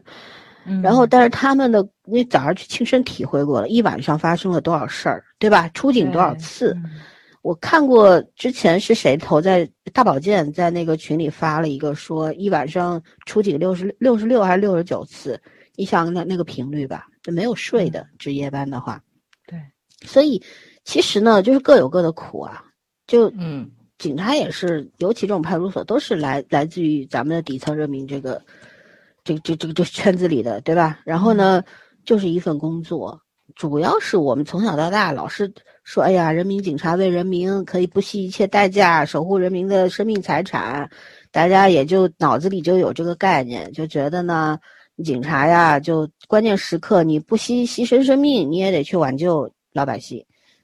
其实怎么说？说句公道话，大家都是人，我不帮任何人。我我非常难过，因为那个年轻的生命不在了，对吧？也非常难过，因为一些救治措施上面的不当，不及时，嗯，对，不及时，或者说怎么样，反正就觉得那不是光光警察的问题。你首先你报警了之后，遇上这种情况，你就应该派专业的救援。现在消防都改救援了嘛，对吧？嗯，然后派救护车过来，因为当时好像都没有到，反正就造成了这么一个遗憾，绝对不是单一方面的问题。我们不应该去苛责死去的人或者他的家长，也不应该去苛责警察，而是要去想一想，为什么到现在我们还会出现这么多的问题呢？是不是嗯一定要付出了血淋的代价之后才会去改变呢？对不对？为什么我们不能够走在前面呢？我觉得更多的是一条生命的逝去，应该留下很多的思考和反省，这个才是一个良性发展的前提，是吧？嗯，对，对，如果盲目的在网络上就是为了宣泄宣泄嗯你的不良情绪，借着这个事儿当一个出口，我觉得挺不公平的。其实不对别人公不公平不重要，对你自己不公平。因为如果你长期陷入到这种发泄的状态，借着别人的事儿，把你自己心中的不忿都宣之于口，都化作这个利刃啊，在网络上面射来射去。键盘是最廉价的核武器啊，嗯，对吧？语言是嗯钉子，你钉在别人的心上的时候，也钉在你自己心上。别人可能过几天就忘了，但是你自己呢，会变成什么样儿？有想过吗？对吧？其实嗯我们越来越不愿意去接近网络，不愿意去，更加不喜欢去微博呀什么呀。其实真的，我我觉得像热搜什么的也没什么好看的。我一般只看看首页，我关注那些人今天发了什么，就这样。嗯啊、对，就不太想去看那些糟糕的。商业上那些东西，对，以前我会抱着一种研究的心态去看评论区在说什么，现在已经不需要看了，因为已经有结论了。嗯嗯，样本儿太多了。对对，所以哎，就觉得做个努力做个温和的人吧，做个讲道理的人，就真的一辈子都要学习的。谁都有坏脾气，对啊，有嗯所谓的个性，然后，嗯、有有不开心的时候想要发泄等等。我觉得克制、自律是对文明人的要求。你是要做一个野蛮人，还是要做个文明人，是一种选择呀。对，是吧？我是说，就咱们古古语怎么说来？人之初，性本善。我一直觉得人之初，性本恶，嗯对吧？嗯，荀子也是这么说的。嗯 然后，因为我是学心理学的，西方的这个从哲学到心理学都是在讲这个人本身并不是一张白纸或者怎样，人性本身恶的部分比善的部分多了去了。但为什么我们会选择善良？请记住，我们是选择的，因为你想做个好人，对吧？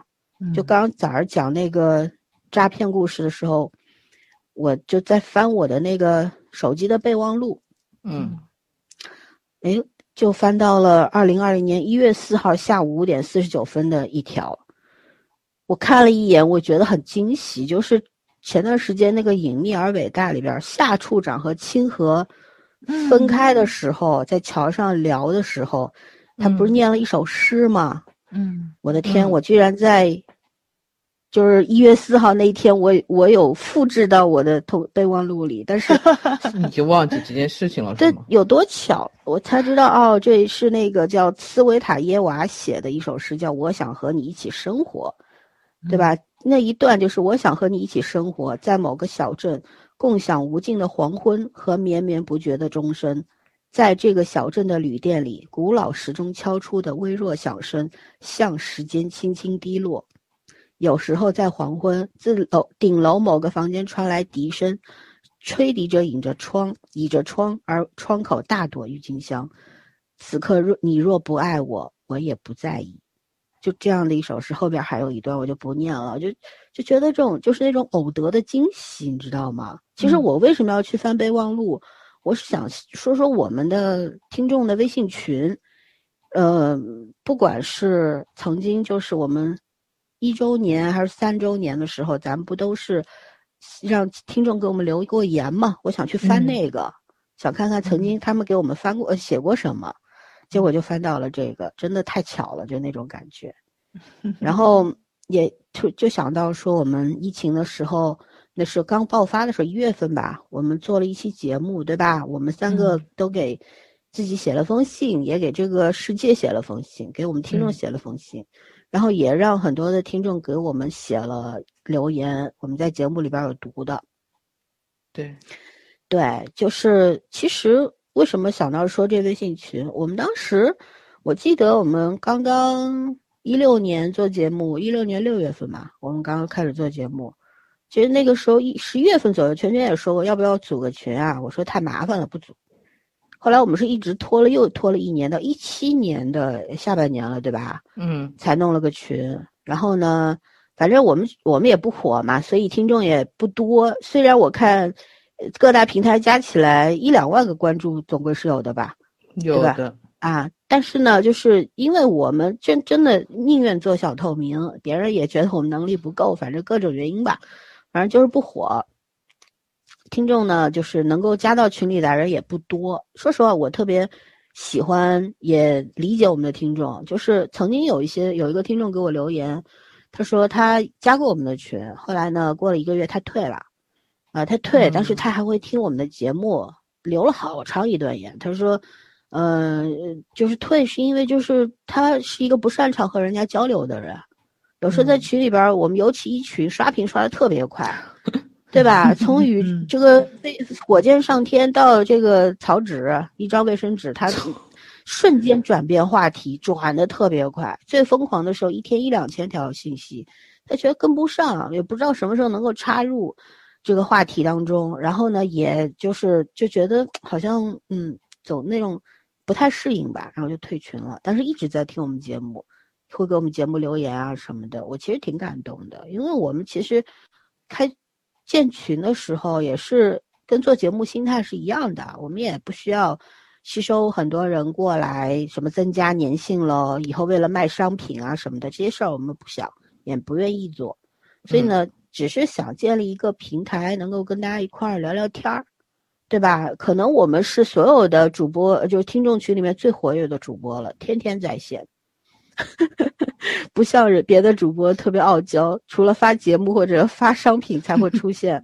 我们今天天在，就是把大家当朋友对，啊，能够一块儿交流。大家也一开始的时候可能会有些新朋友进群的时候是，咦，居然主播在线。后来第二天就习惯了，原来主播一直在线。是的，对，对，就大家习惯了之后，其实挺好的，我觉得很亲近。就是虽然不是像一群三百多个群友，他不是每个人都会出现，很多人可能进群之后一句话都没说过，嗯除了自我介绍就没有说过任何话。但我知道他们在，就有的时候群里边有什么群公告需要大家去点那个完成的，好多人都会出来点，那些人平时都是不出现的。那说明什么？都在关注这个群，就像那位退群的听众一样，就不知道什么时候嗯能够加入这个话题，可能就围观为主了吧。我觉得也挺嗯好的。嗯所以我们群里边呢，就也一直倡导说，大家文明的交流，不要互相攻击。当然，时不时也会出现一些不太正常的来发言，对，呃访问者啊，访问者就也不算听众，我觉得有可能他们连个节目都没听完，对吧？就过来捣乱的也有，过来吹牛逼的也有，反正后来都被我踢掉了。我觉得我很用心的去维护这个群，主要还是想去去维持这样的一种良好的交流的氛围。大家都很辛苦，生活很辛苦，工作压力很大，然后生活当中都有很多不如意。那么大家肯定都有各自的圈子或者平台去交流，但我希望大家生活当中能更多一个平台去交流，嗯，对吧？有些话可能跟家人、跟朋友说不了，那你来群里说说。那我们群里边经常聊聊家常啊什么的，也挺好的。或者出现一个热点事件，大家各抒己见，就是有正方有反方，大家讨论一下也挺好的。对对吧？我觉得，就也也有群友私下跟我说过，说特别喜欢我们群，公开的也有啊，在群里说的，特别喜欢我们群，就是因为挺高兴的，每天来报个到啊，然后来聊聊天啊，挺高兴的。我觉得这就我们的目的就达到了嘛，对吧？嗯嗯，就其实就大家都每个人都是希望能够得到沟通的机会的。能够跟熟悉的人或者陌生人交流，嗯，人是群体动物啊，怎么可能真正的做一座孤岛呢？真让你做一座孤岛，那很矫情的好吧？我觉得什么一座孤岛都是郭敬明这种人说出来的话。什么孤岛呀？你让一个单独到深山老林去待一，到荒岛上去待一个月试试，大多数人做不到，对吧？做到的也可能是被迫无奈，比方金毛。失望谢逊，没办法出不来，所以就就怎么说，还是需要群体生活的，对吧？但我我不希望我们的群成为某种什么群体啊、组织啊。我一旦提到组织两这两个字，我就汗毛都要竖起来，因为我很反感这个东西。我觉得就是一个公平的大家交流的一个平台，然后哪怕出现了一些小摩擦什么的，大家要学会翻篇，不是阶级敌人。对吧？就是有什么小摩擦，以辩论为主，而不是为了以吵架，为了那个结果谁赢谁输，谁对谁错作为结果。我觉得大家都很努力的去维护这样的一个状态。我谢谢大家，很很好，这不是我一个人的功劳，而是所有人在努力的结果，就很开心。对，嗯，对，嗯嗯。就我还是很喜欢我们的听众的，我觉得大多数听众都可能有时候一些听众会给我们留言，觉得，呃，某一期节目里边的一些我们讲的东西他们不赞同，但是他们觉得不同的声音是应该听到的。就如果大家都一样想说一样的话，那多可怕呀！我觉得这样就可以了。嗯嗯，我们不是呃几个不接受别的不同意见的人啊。对我，如果我们做的不好的地方。讲的不对的地方，希望大家讲出来、提出来，我们也会去改正，对吧？去改进，也会如果确实没有做对，那我们也会道歉。我觉得这是我们自己的原则，也希望大家也是这个样子的。嗯嗯，真的还蛮感谢我们的听众的，就其实给了我们很多支持和鼓励嘛。对，嗯，这么多年了，都有四年了吧？咱们四年多了。嗯，最早的一些听众一直都在呀，对吧？你看群里边前二十名的那些听众的名字，我没怎么变过，一直都在。是的，啊，有时候我打开那个群名单看一看，其实心里边挺暖的。嗯嗯，疫情刚爆发的时候，其实我觉得我们群一开始的那一两天，其实也经历了疯狂的阶段，就是因为恐慌还是慌啊，没遇到过嘛，对吧？嗯。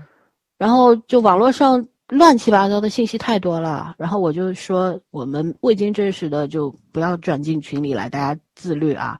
和大家也立刻就做到了。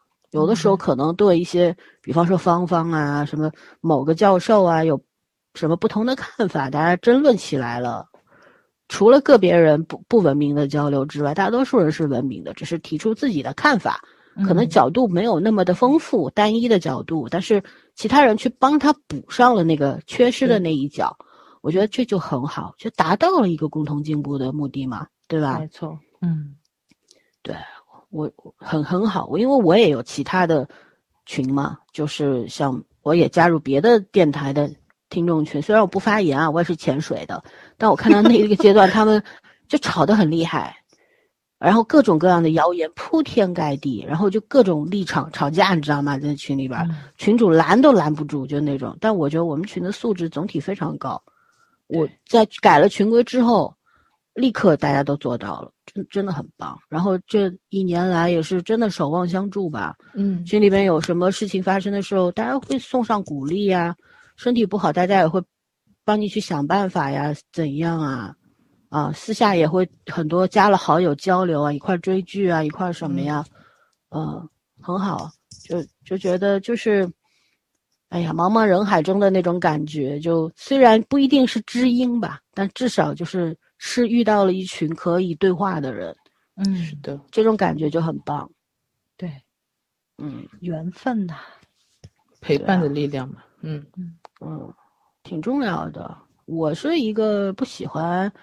那种哀伤文学的人，就就郭小四那种，我接受不了，就是因为我觉得那种，就从来我都觉得他是在他年轻的时候，他写的东西就是为赋新词强作愁，那是就属于少年人的所谓的哀伤的浪漫，我觉得 OK，但是现在他就是深意，不管他在荧幕上，啊是笑还是塑造出来怎样的形象，都是为了生意，都是利益。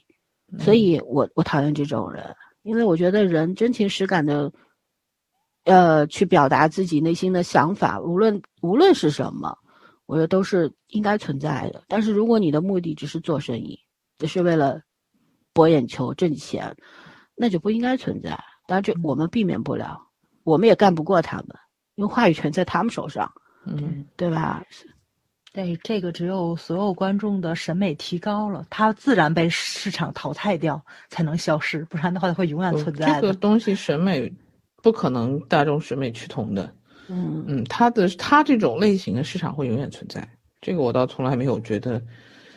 就它总有受众嘛，对对，咱们十四亿人口呢，是呢，就是八十年代也有王晶，对吧？是啊，我们小时候也会看这种片子。我们现在觉得脑残，可能我人家我们小时候看东西，人家也觉得脑残，所以就很正常。这个是很正常的审美。就看到脑残，不是他这种脑残啊，完全不一样。你们小时候真的没看过郭敬明吗？我没看过。你永远，你永远是就是说，成长这个东西就是慢慢的。我们也觉得我们那时候不脑残，或者是脑残没有什么厉害。嗯。其实我觉得这个东西审美审美不一定要趋同，但是还是要会分辨理解分辨这种所谓的梦想和现实吧。对，有时候就是我不得不去接受他们这样的存在，但我不觉得他们有价值，这是两件事情，对，是吧？嗯。但是他们有他们的受众，你怎么办呢？嗯。对吧？我今天，嗯嗯，对，今天说，就偶尔放松一下也可以。嗯嗯，我其实今天就在吐槽，我说我说我在网上看到很多小说嘛，我跟我朋友在在聊天，就说好多小说，我真的不知道那些小说存在的意义在哪里，就是真的是上千万字的小说，写的比白开水还白开水。然后还有就是那个作家还能是当代很知名的这种什么，就是就是网文作家，你知道吗？我这我我觉得这个评价体系真的我已经不懂了。后来我朋友就说很正常啊，说为什么你看你看我们不喜欢的小说，但是有那么多人就是觉得这个作者好，那就证明我们已经不是这个网络文学的主主流消费群体了呀。其实后来想也对哈，就人家不是写给我们看的。对啊。嗯，就是他有他的受众嘛。天天看，对，就你确实已经退出这个主流，这网上这类文学的主流消费群体了。呃，我从来没有进入过，我就我其实我还是那句话，筛选太难了，我也没那么多时间，对吧？就就不用筛，随便找两篇都那么烂。对，关键啊是那个什么，你看像《暮光之城》，或者说是。咱们看的那个《五十度灰》这种，对吧？它存在这种文学存在，它有其实它是有一定社会成因在的。但是郭小四的这个盛行，甚至于说现在网络网络文学的很多这种东西的盛行，我就觉着咱社会还没到这个地步吧？不是，我觉得不是这样的，而是因为有很多人落后于你的见识和认知。嗯，你知道吗？就是你觉得那个时候是我们十几岁的时候会会喜欢这种，但你现在三十多岁了就不会喜欢了，因为你你看到了更大的世界。但你要知道，现在去喜欢郭小四的，从十几岁到四十多岁的都有，都有，对，不是年龄决定的，对对，他他不是年，我我跟你说不是年龄，对，嗯。一个是你的见识决定的。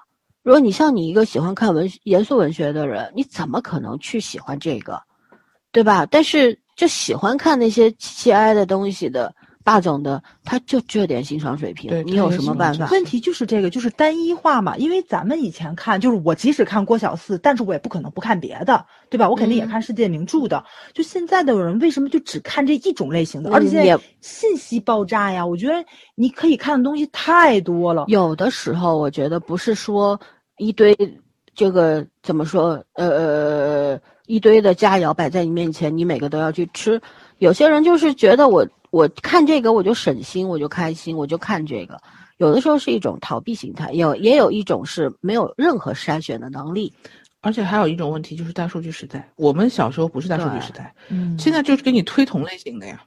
嗯，嗯你搜到基本就是同类型的。而且有的人就是喜欢这种非常短暂的那种感官的刺激，对吧？就是觉得看这很嗨，比方比方看霸总，基本都是先抑后扬嘛，特别嗨，对吧？各种也满足了动是吧满足了自己的某种心理需求，嗯，嗯，可以代入感很强啊，所以各种各样的选择吧。我我倒不去苛责什么是时代不好了，或者说是怎样啊，是人变了，都不是。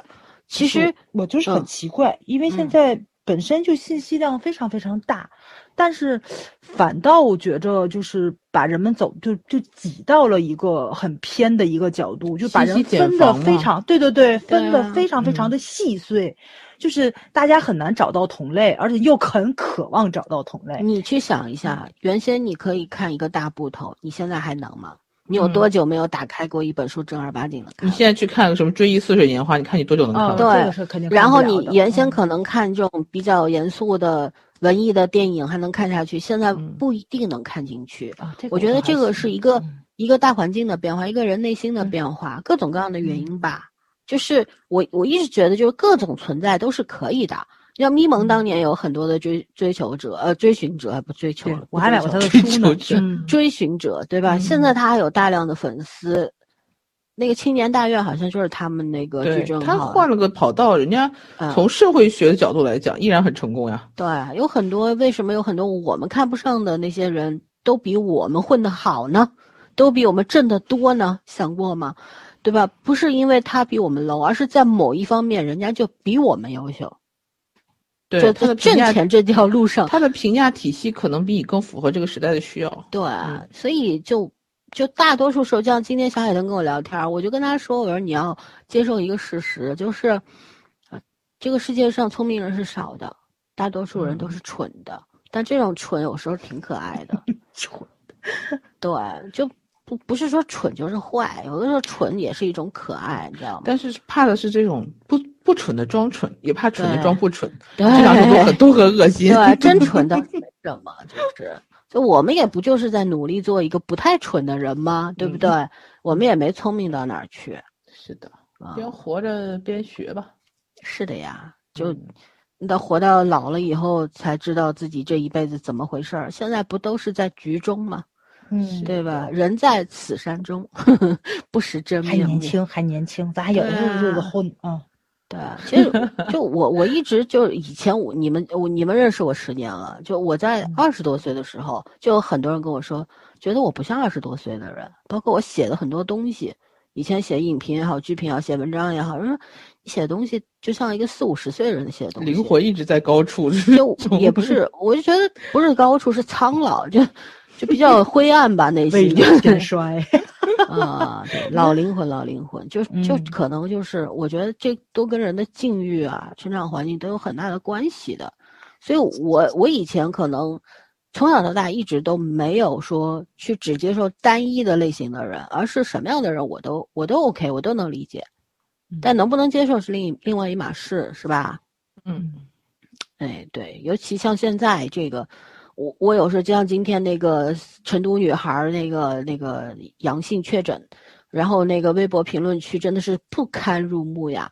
在我们录节目之前的两分钟，我看到了评论区的一个评论，我还截了三张图到我们群里，嗯好多群友出来破口大骂，是一个男的写的。啊，反正有兴趣你们可以去那群里看看，我也不想在电台里边说，免得污染大家的耳朵啊。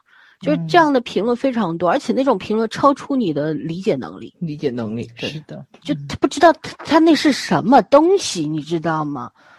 对吧？不知道是什么，然后就他讲的话就字儿都写不明白，都是错别字，但还大段大段的发表他的意见。但你说这种人，你有什么办法？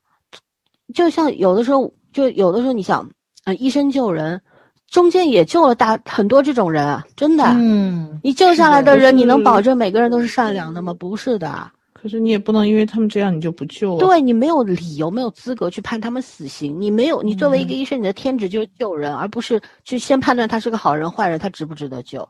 嗯，你又不是上帝，嗯，对我，我们只能各司其职，做好自己的事儿就完了。就像我们有时候，我我办案子的时候，我面对用法律来讲好的人和不好的人，但还是如果你去了解了他们的曾经、他们的成长经历之后，就很难去分辨到底是什么是好，什么是不好，对吧？就像你说，一个被家暴的女性终于拿起了刀反抗了，杀了人了，你说她是好还是不好？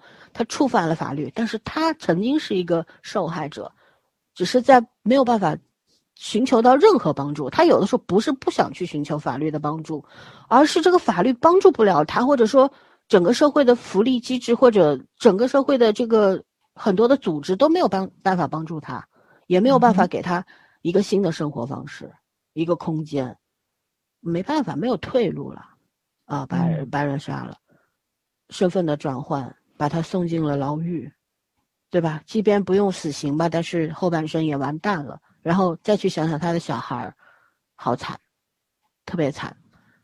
但是你从怎么说，你就看到这这么多案例的时候，我也就逐渐的只能去提醒自己，学会一件事情，就是咱们不要轻易的去站立场，真的不要。就你只能看到一个事件的表面的时候，你怎么有资格下结论呢？嗯，最可怕的是成都女孩那个所谓的朋友圈，官方已经辟谣了，说那是虚假的，已经出来正面打假了。但是评论区还有很多人在骂她，荡妇羞辱等等，也有人在提醒他们，官方都辟谣了，你为什么不看？但人家不是不看，他不是没看到，他就是为了骂。对吧？今天群里有一个朋友说，说这女孩才二十岁，他们怎么下得去嘴啊？我说，当他们想要骂人的时候，哪怕对方两岁，两岁，对，人性的恶就是这样，不停的在爆发。那那怎么办？这个不是说什么有什么存在的价值，而是它真的存在着，但是它没有价值。我们只能把这件事情分开来看了，嗯，对吧？嗯。努力让自己不去做那样的人就好了，没办法。哎，所以真的，二零二零年是一个用早儿的话来说，赛博朋克的一年。我错了，我真错了。你有那么大功能，你前两天说个彩票号码吧。谁说什么二一年也是很赛博朋克？我说千万别，二零年已经赛博朋克一整年了。对，就就确实挺挺科幻的一年啊。嗯就曾谁能想到我们会经历？总觉得这种事会发生在科幻故事里，谁能想到你会经历呢？现实比科幻更魔幻。而且今年真的是心态跟思想上的转变实在是太巨大了，对，比前十年给你的人生冲击都要大。就很多东西在加速嘛。我们刚刚嗯三个人下午的时候还在聊，很多事情在加速的发生。然后有的是有些人本来可能十年后你才会跟他分开，但是因为二零二零年 你们今年就分开了，也嗯有。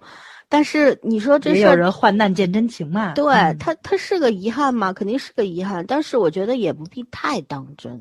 嗯就我一直觉得人生就是一个不断积累和删除的过程，所以就去接受就好了。就有有有的时候就是缘分已尽，佛家来讲啊，缘分已尽就算了，没办法，我要往前看嘛。你说怎么办？有些话可能就是鸡汤，但是你也不得不去信呀。嗯是吧？就就觉得，哎呀，不去接受这个，不去接受那个，你多苦啊！嗯嗯嗯跌宕起伏，嘛。嗯，真的跌宕起伏的一年，对改变了全人类。对，从我觉得我是从整个从思维方式、生活态度等等方面，我都在做很彻底的改变。就很多，我是一个很固执的人，很多事情我是不愿意改的。就拿吃饭这件事情来说，就我我最喜欢的事儿就是最省心的方式，就是比方说我今天下了班儿，我会去我们家对面的那个饭店，那饭店开二十多年了，就到那儿，我就把它当食堂的。我们那住那儿的人都把那个当食堂，你知道吗？进去点菜，我可能只会坐那一张桌，然后只会点那几个菜。老板都知道你要吃什么，有时候我去打包，他就说老三样对吧？我说对，不用说的，对，嗯，就这样。我真的是一个很固执的人，就我不知道我为什么这样，可能就觉得这样比较安全，嗯，也不不太会去，我不太喜欢去尝试新事物，但在某一方面我就不断去尝试新事物，但是在生活方式上面我是喜欢不变的，但是今年不一样，我我也进了很多，这样进了很多我以前可能不会进的餐厅。嗯嗯哪怕是进我常去的餐厅，我也会换着花样点菜。然后出去玩儿，我也会想，哎呀，我尽力要好好玩一玩。然后就觉得少留点遗憾吧，总觉得就是曾经总觉得，哎呀，生啊死啊挂在嘴边，但是你没有面对它，然后你现在就 它就在你面前，就面对它了，所以你你不得不去变，真的没办对法，嗯。哎呀，真的是很伤感。不伤感，我伤感呢，我今天下午不还跟你们俩说了吗？我有点伤感，嗯，你是因为赛博朋克快没了所以伤感吗？当然不是，当然不是。嗯，哎呀，还是不太不太喜欢直面离别这件事情，不管是我给你讲一个我今天下午那个很搞笑的段子，嗯嗯，然后开心一点，换个话题，省得到最后又是以深沉的叹气结束。嗯，今天下午发生一个很搞笑的事情，然后我在外面，然后就京东的小哥给我打电话说我的快递到了，我就一片迷茫，我说我没有下过京东的订单啊，然后我就问他是什么，他说是一个盒子，我说盒我说是吃的吗？他说一点六八公斤。然后我说是，我就脑子里一片空白，根本想不起来我买的啥。我说生的还是是我说是生鲜类的。他说，因为一点六八公斤，我就觉得是是吃的嘛。然嗯后他说半生半熟，他说包装包裹上写的半生半熟。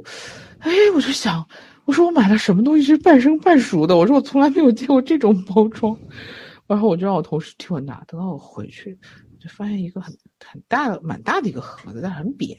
嗯我说这是什么吃的呢？然后就打开那个包装袋，然后打开一看，里面是宣纸，半生半熟。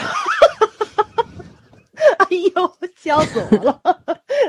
我也在想到底什么是半生半熟对。我突然想起来，我前两天在那个店里面买的，我那个刻刻的纸快用完了，因为我后面还有小篆刻，他说那你要买点半生半熟的。然后我就快笑疯了，我说哦，头一次知道什么叫半生半熟，嗯，还真对，还真是，嗯，因为讲生就是那个半生半熟。嗯，哎呀，反正就是日常生活就很多很小的事情很好很好笑。对简称，嗯，对，哎，我不知道我有没有在节目里边讲过，十月份去潮州的时候发生那个堵车的那个笑话，特逗，就是，呃，当时就遇到两次嘛，第一次的时候就我和小 P，然后卢卢他们坐一个车，我们五个人，然后分两台滴滴嘛，去一个茶楼喝早茶。那么上了车，我们先上，我们叫的车先到了。到了之后上去，那小哥说：“哎呀，因为我们住在那个那个，就算是离市区有一定的距离，几公里的距离吧。然后要过一个桥，然后呢，只有其实整个江面上好像有三到四道桥，嗯但是那那道桥是最近的。然后那个小哥说：“哦，那个桥好堵哦。”他说：“可能是什么市领导过来了，因为马上那个当时是习那个那个习大大要来，当时到潮州去那个潮潮州去那个不知道干嘛视察还是什么的，反正他说好像市领导先过来探探路啊什么的。他说桥上特别特别堵，堵得不动，然后问我们，他说我给你们绕到后面那桥行不行？那我小皮说行啊，你绕呗。然后我们还给卢卢发发微信说，那个桥特别堵，你们不要从那儿走，跟司机说绕路。然后卢卢给我们回个信息说，司机说他第一天上班不认识其他路，只能跟导航走。然后我们就 绕到后面那个桥，其实也没绕多远嘛，但是还是比原来可能多了三四公里这样子。嗯，然后但是下了桥之后，因为潮州真的是个超级小的城市，路很窄哦很窄，而且开车不太守规矩，你知道吗？乱窜的那种。然后我们也是一路堵过去，其实就那几公里的路，我们堵了四十几块钱。在我们还在堵车的时候，卢卢他们到了，然后他说没有很堵很堵啊，车一直在开啊。然后我我就开玩笑跟那小哥说，我说我我不是谴责你啊，我说嗯我就问问你，很堵很堵什么意思啊？他说就是那个开得很慢的在那边动。我觉得潮州是全中国最堵的地方。然后我和小皮一个上海人，一个重庆人就翻白眼，笑疯是吧？就翻白眼，知道吗？天哪！嗯，就是能动叫做很堵很堵。我我概念当中的很堵很堵就是不动了，堵死不动了，对，堵在那儿一两个小时，那叫很堵。你真的有堵过吗？你就好，然后我那小哥还挺不好意思的，就、嗯就说哎呀不好意思，就是绕绕远了，跪了。我说没事儿没事儿没事儿，这也不是你的错，对吧？嗯好了，第二天早上我们又去一个店儿，然后呢又来了，我们又遇上一个车，那个小哥也也说，哎呦那个桥特别特别堵，我们绕路吧。什么鬼？我和小 P 说不用，就按照地图走，导航怎么说就怎么走。结果就是真的，一路上就是缓慢的在那个桥上，就是没有停下过，就是缓慢的前行那个速度。其实嗯我觉得作为一个上海的开车的人来说，这都不算堵，你知道吗？因为它一直在动啊，就是他们堵的概念，嗯他赌的概念跟我们不一样。然后他就说，那个叫潮州是全中国最堵的地方，我吐了，真的。你给我讲真的吗？那个 泰囧不就是吗？那个谁，徐峥坐那个车堵在曼谷，然后说这么堵，然后说你从哪里来啊？是北京还是上海？他说北京、上海也堵。曼谷的司机都知道，这咱们大城市确实堵车超级严重，就是堵了几个小时不带动的。我可能嗯节目里还说过，我们老师万圣节被堵在高速上吧，看着家门口拐不进去，堵了好几个小时都崩溃了。对啊，我我和我最严重的一次一次堵车是二零一九年的十月三号，一月一号的时候我去南通嘛，然后嗯回来的时候，在那个苏通大桥，呃不对，是在苏通大桥下来之后就一直开始堵，就那本来如果不堵车大概就一个小时能到家的，我堵了七个半小时，而且是堵在桥上，然后那个桥是蜿蜒向上的嘛，我还拍了照片，我觉得拍出来特美。就晚上嗯。到黄昏了嘛，下午的时候堵到黄昏，我们从中午吃了饭走的，一一直到黄昏，那个天都黑了，然后桥上的灯全都亮了，然后所有的车都是红的嘛，踩了刹车灯嘛，哦，，真的很好看，知道吗是？的，我很乐观的，我就拍了照片，然后一路就欣赏人家什么憋不住了下车方便一下啦，什么有时候方便了之后车子往前开了，后面拼命的追车呀什么的，嗯还挺高兴的，我还 就是我我们家门口有个立交桥，然后底下不就是快速路吗？我嗯经常站在那桥上面拍底下快速路堵的样子，因为它一面是黄色的灯，一面是红色的灯，真的很好看。对啊，就哎，反正就就就就是对我们来说，堵车就是常态嘛。嗯嗯，但是各地真的不一样。然后还有就是，呃，就说到那个重庆，那时候我们去重庆的时候，不就是那个小 P 来接我们的时候嘛？堵，然后不是不是堵，他从火车站他来火车站接高铁站接我，然后卢卢就跟他说：“你那个路口一定要左拐呀，你要是没拐的话，我们就要绕着重庆城转一圈，从江北江转到江南去了。”就就那一条道，你知道吗？他们那个立交桥不是特别特别可怕吗？那个立交桥，嗯，就小 P 说他他在重庆生活这么多年，他也搞不清楚 怎么开。然后到那个路口之前，卢卢就在提醒他，马上要左拐了，马上要左拐了，就那种，太好笑了，是觉得，对啊，哎真的挺有意思的。我我那那个叫什么？我们平时我记得我，呃，就真的二十多岁的时候，那时候我们去也是去南通，那时候交通没有现在这么的好，这么这么一个什么重启大桥、苏通大桥一开，你过去就开个一个一个小时多点就到了。那时候还还不太那么好开的路，可能要摆渡啊，要什么的。反正每一次就是出差呀、或者说和家里人到那边去玩，因为离上海近嘛，这样就像后花园一样，过去吃个海鲜啊什么的。每一次我我一辆车，然后我爸和我弟一辆车，因为我永远不喜欢和我爸爸一辆车，因为我我我都是都是当司机的，但是我爸他会说，哎呀你开太快了，就是每次都是你你好慢一点了，好慢一点了，其实就是正常的速度，他就觉得你开太快了，然后就不停的在你耳边教训你。从此以后我就我就自己开一辆，我弟和我爸开一辆，然后每一次都是我已经到了二十多分钟了，他们才姗姗来迟。然后就要听我爸爸不停的训斥，就是 你开的什么东西，开那么快不安全什么的。对，现在想想，哎呀，也挺有意思的。到现在我这把年纪了，我估计我也不敢那样子撒野了，就会以安全为 为第一。那时候真的，我觉得年少就初生牛犊不怕虎这句话是真的，真的啥都不怕，就那种哪来的那个胆呢？就那种感觉。唉，哎，我们真真的已经到了忆当年的时候了。是的，哦，讲一讲就会想小时候的事情，对啊，也没有小时候，就是就就就是几年前的事情。十来年嘛，对吧？嗯那时候大学刚毕业，我那时候还没有出去读书的时候，那段时间是人生当中最最不像话的那 那几年，就是，嗯，在别人眼里可能还是个好孩子，但是自己也知道，就跟现在很就就有很多人就说，哎，你这个人应该一直都挺稳重的。我我告诉他们不是的，我以前根本不是现在这个样子，他们都不相信，你知道吗？对啊，那我也觉得就是就是你经历应该给他们摆出一副你们错过了一个亿的表情。就 认识的太晚了，生活摧残了我，毒打了我这个得了吧社会 啊，所以现在变成这样了，也挺好的。对啊，还是那句话，要去接受现实，也接受你自己，是吧？嗯，嗯，还是我们上期不就说了吗？有的时候，呃，怎么说，能力不够，是因为想的太多了。想太多，确实，嗯，嗯，哎呀，你们没有什么要说的吗？一直我在说，都说累了。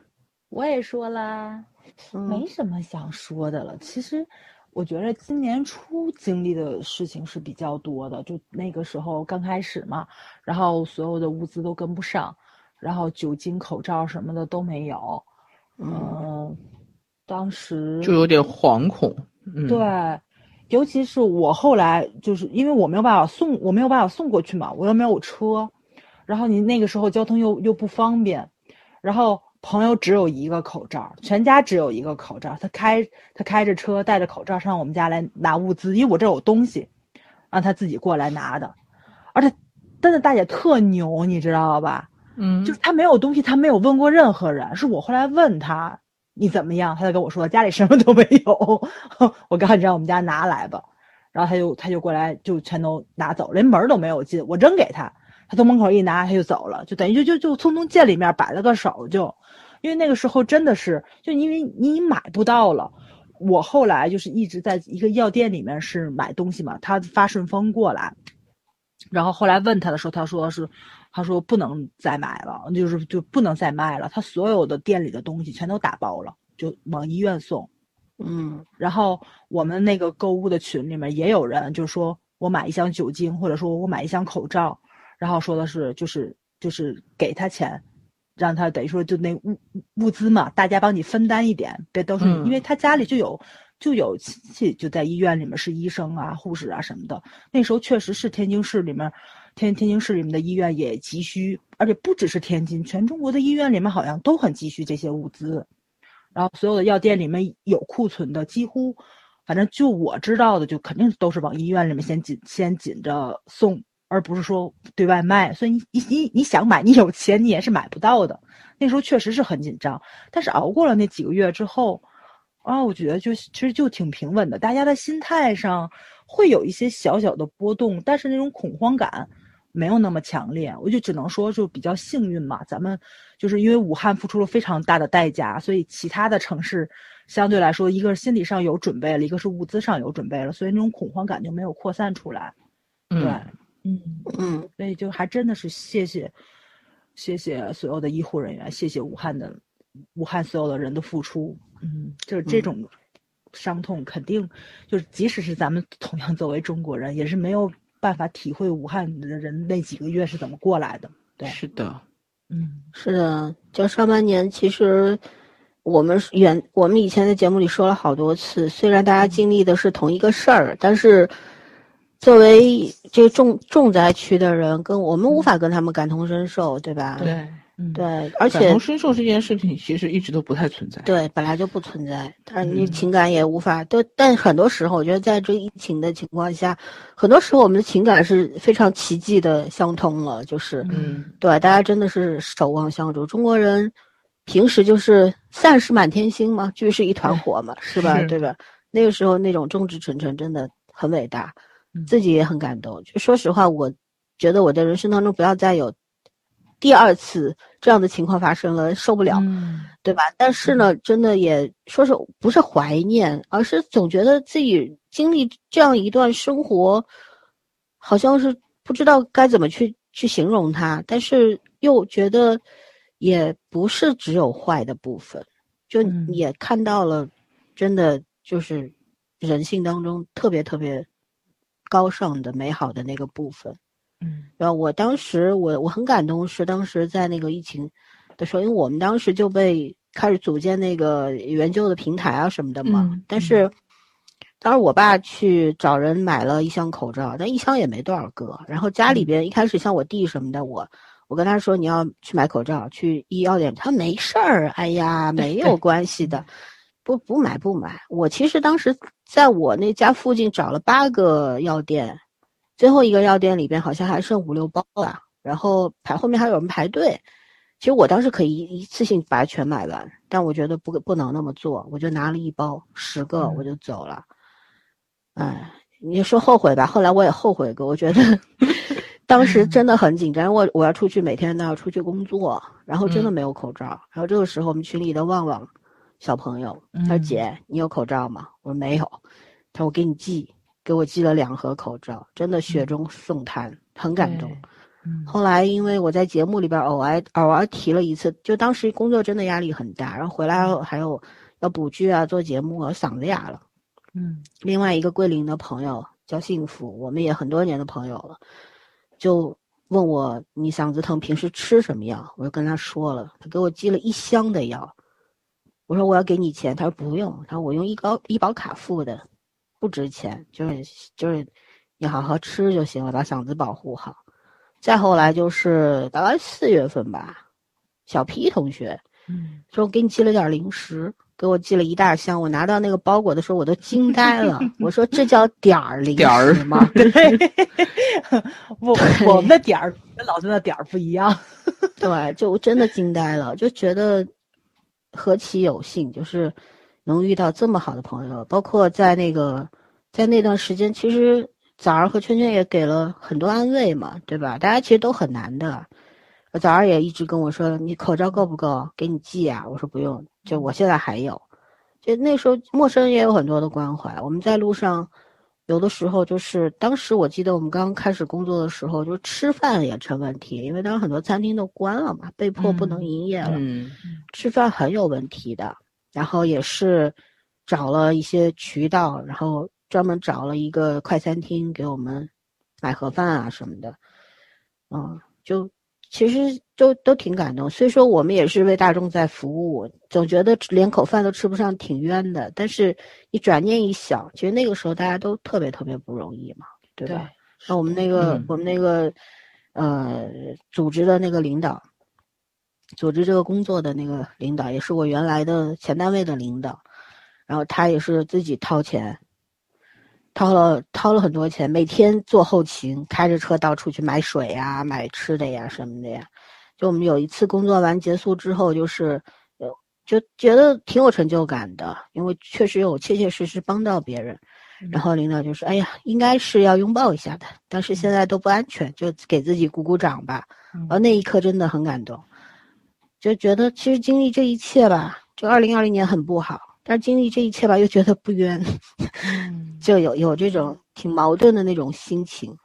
是的，后来包括医疗队从武汉撤离的时候，不是都有什么搞的？就一开始的时候，我真的很感动，就是什么警车啦、列队去接呀。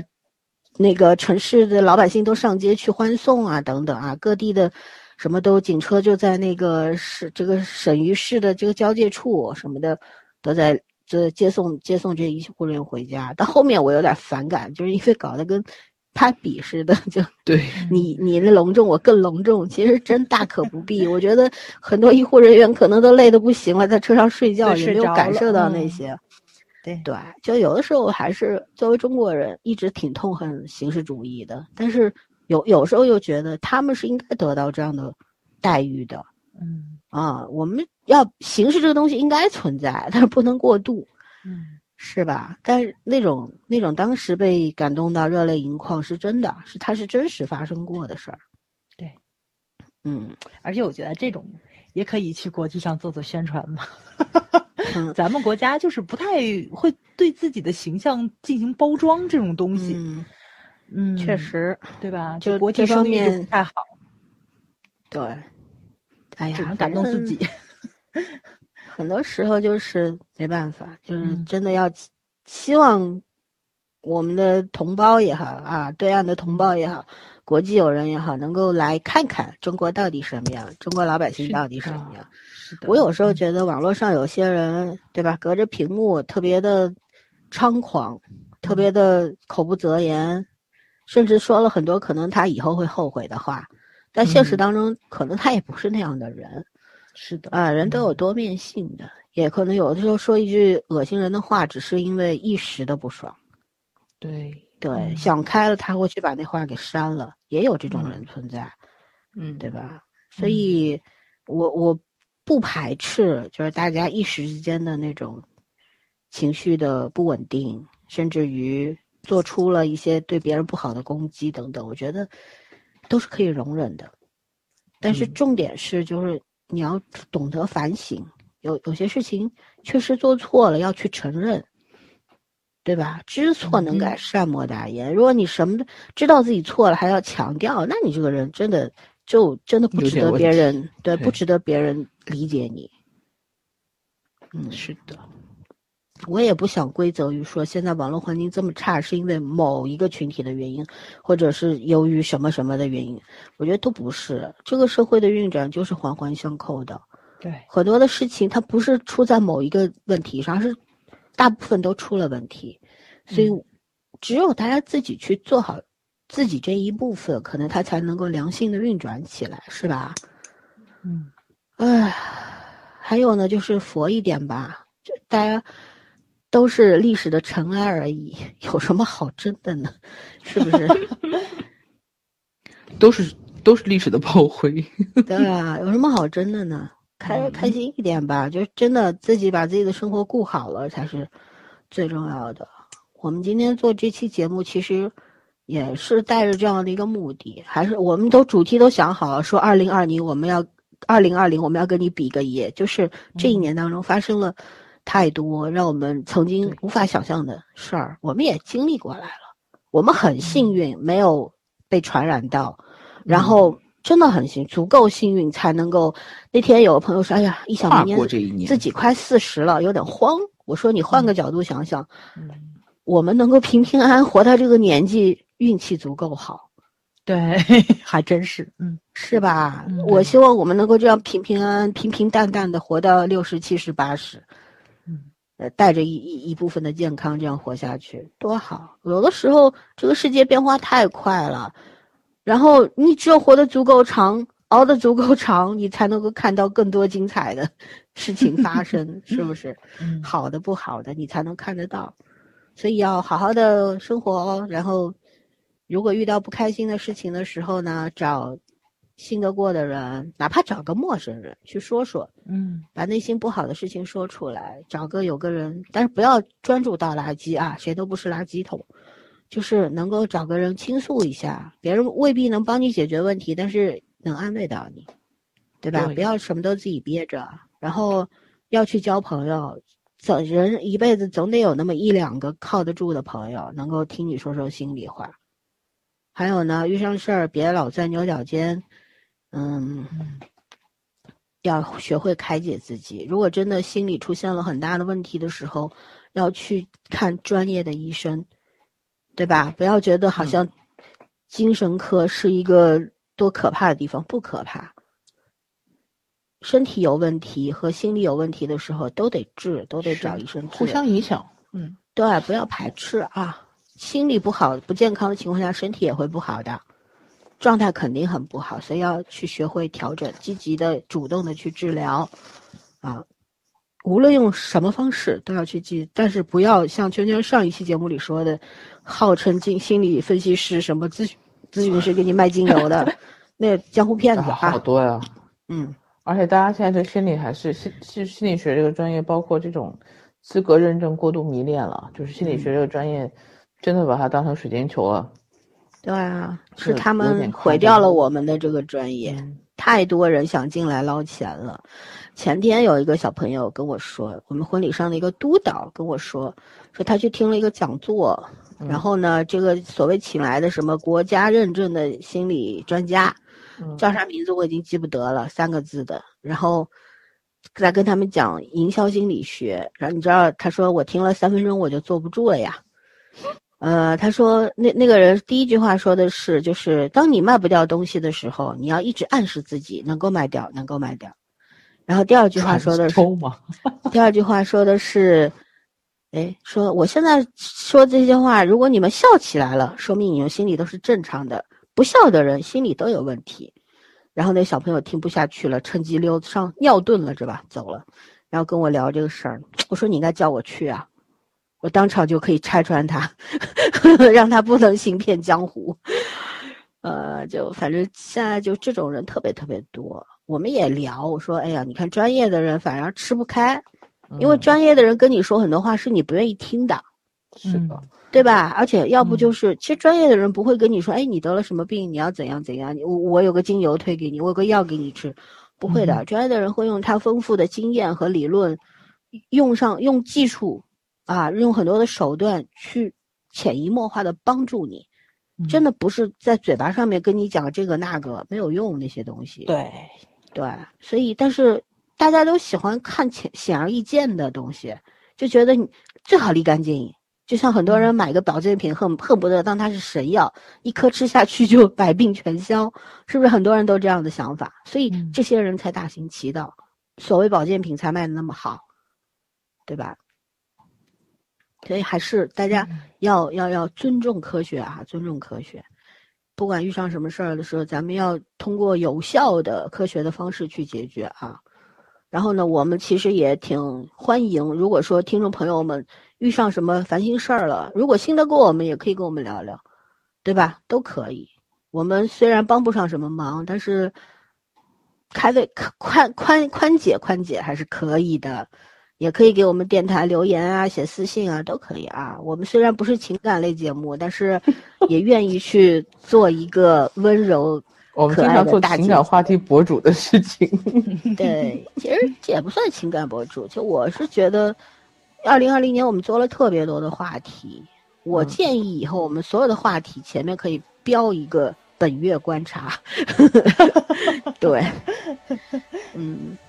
这样子的话，真的就是观察生活嘛。就像今天这一期节目怎么来的，嗯、也就是偶尔一个视频引发的。但是为什么这个视频能够引发我们的想法？有很多话让我们说出来，不就是这一年当中你看过的、见过的、经历的很多事情，在你内心当中，它变成了一种想法，对吧？然后就现在成了一种表达，对。然后那天群里边小太阳也说说，听了我们上一期节目，突然想起一句话，就是。词汇量不是，呃，没有具备同样词汇量的人是不可能什么不可能成为朋友还是什么？他说我后来问他，哎，怎么会想起这句话啊？他说不可能在一块儿的，意思他后来就跟我说，在群里说的，说那个就是觉得我们三个人，嗯，可能性格都不不是一样的，但是就是你接收到的很多信息啊，你的知识量啊、知识储备啊类似，所以说呢才能够做好朋友，然后能够聊这个节目。我觉得是的，人就臭味相投嘛，对不对？嗯 对，臭味相投。嗯，这是个褒义词哦，虽然是臭味，对吧？我很香的好吧？我马上就会去闻一闻啊。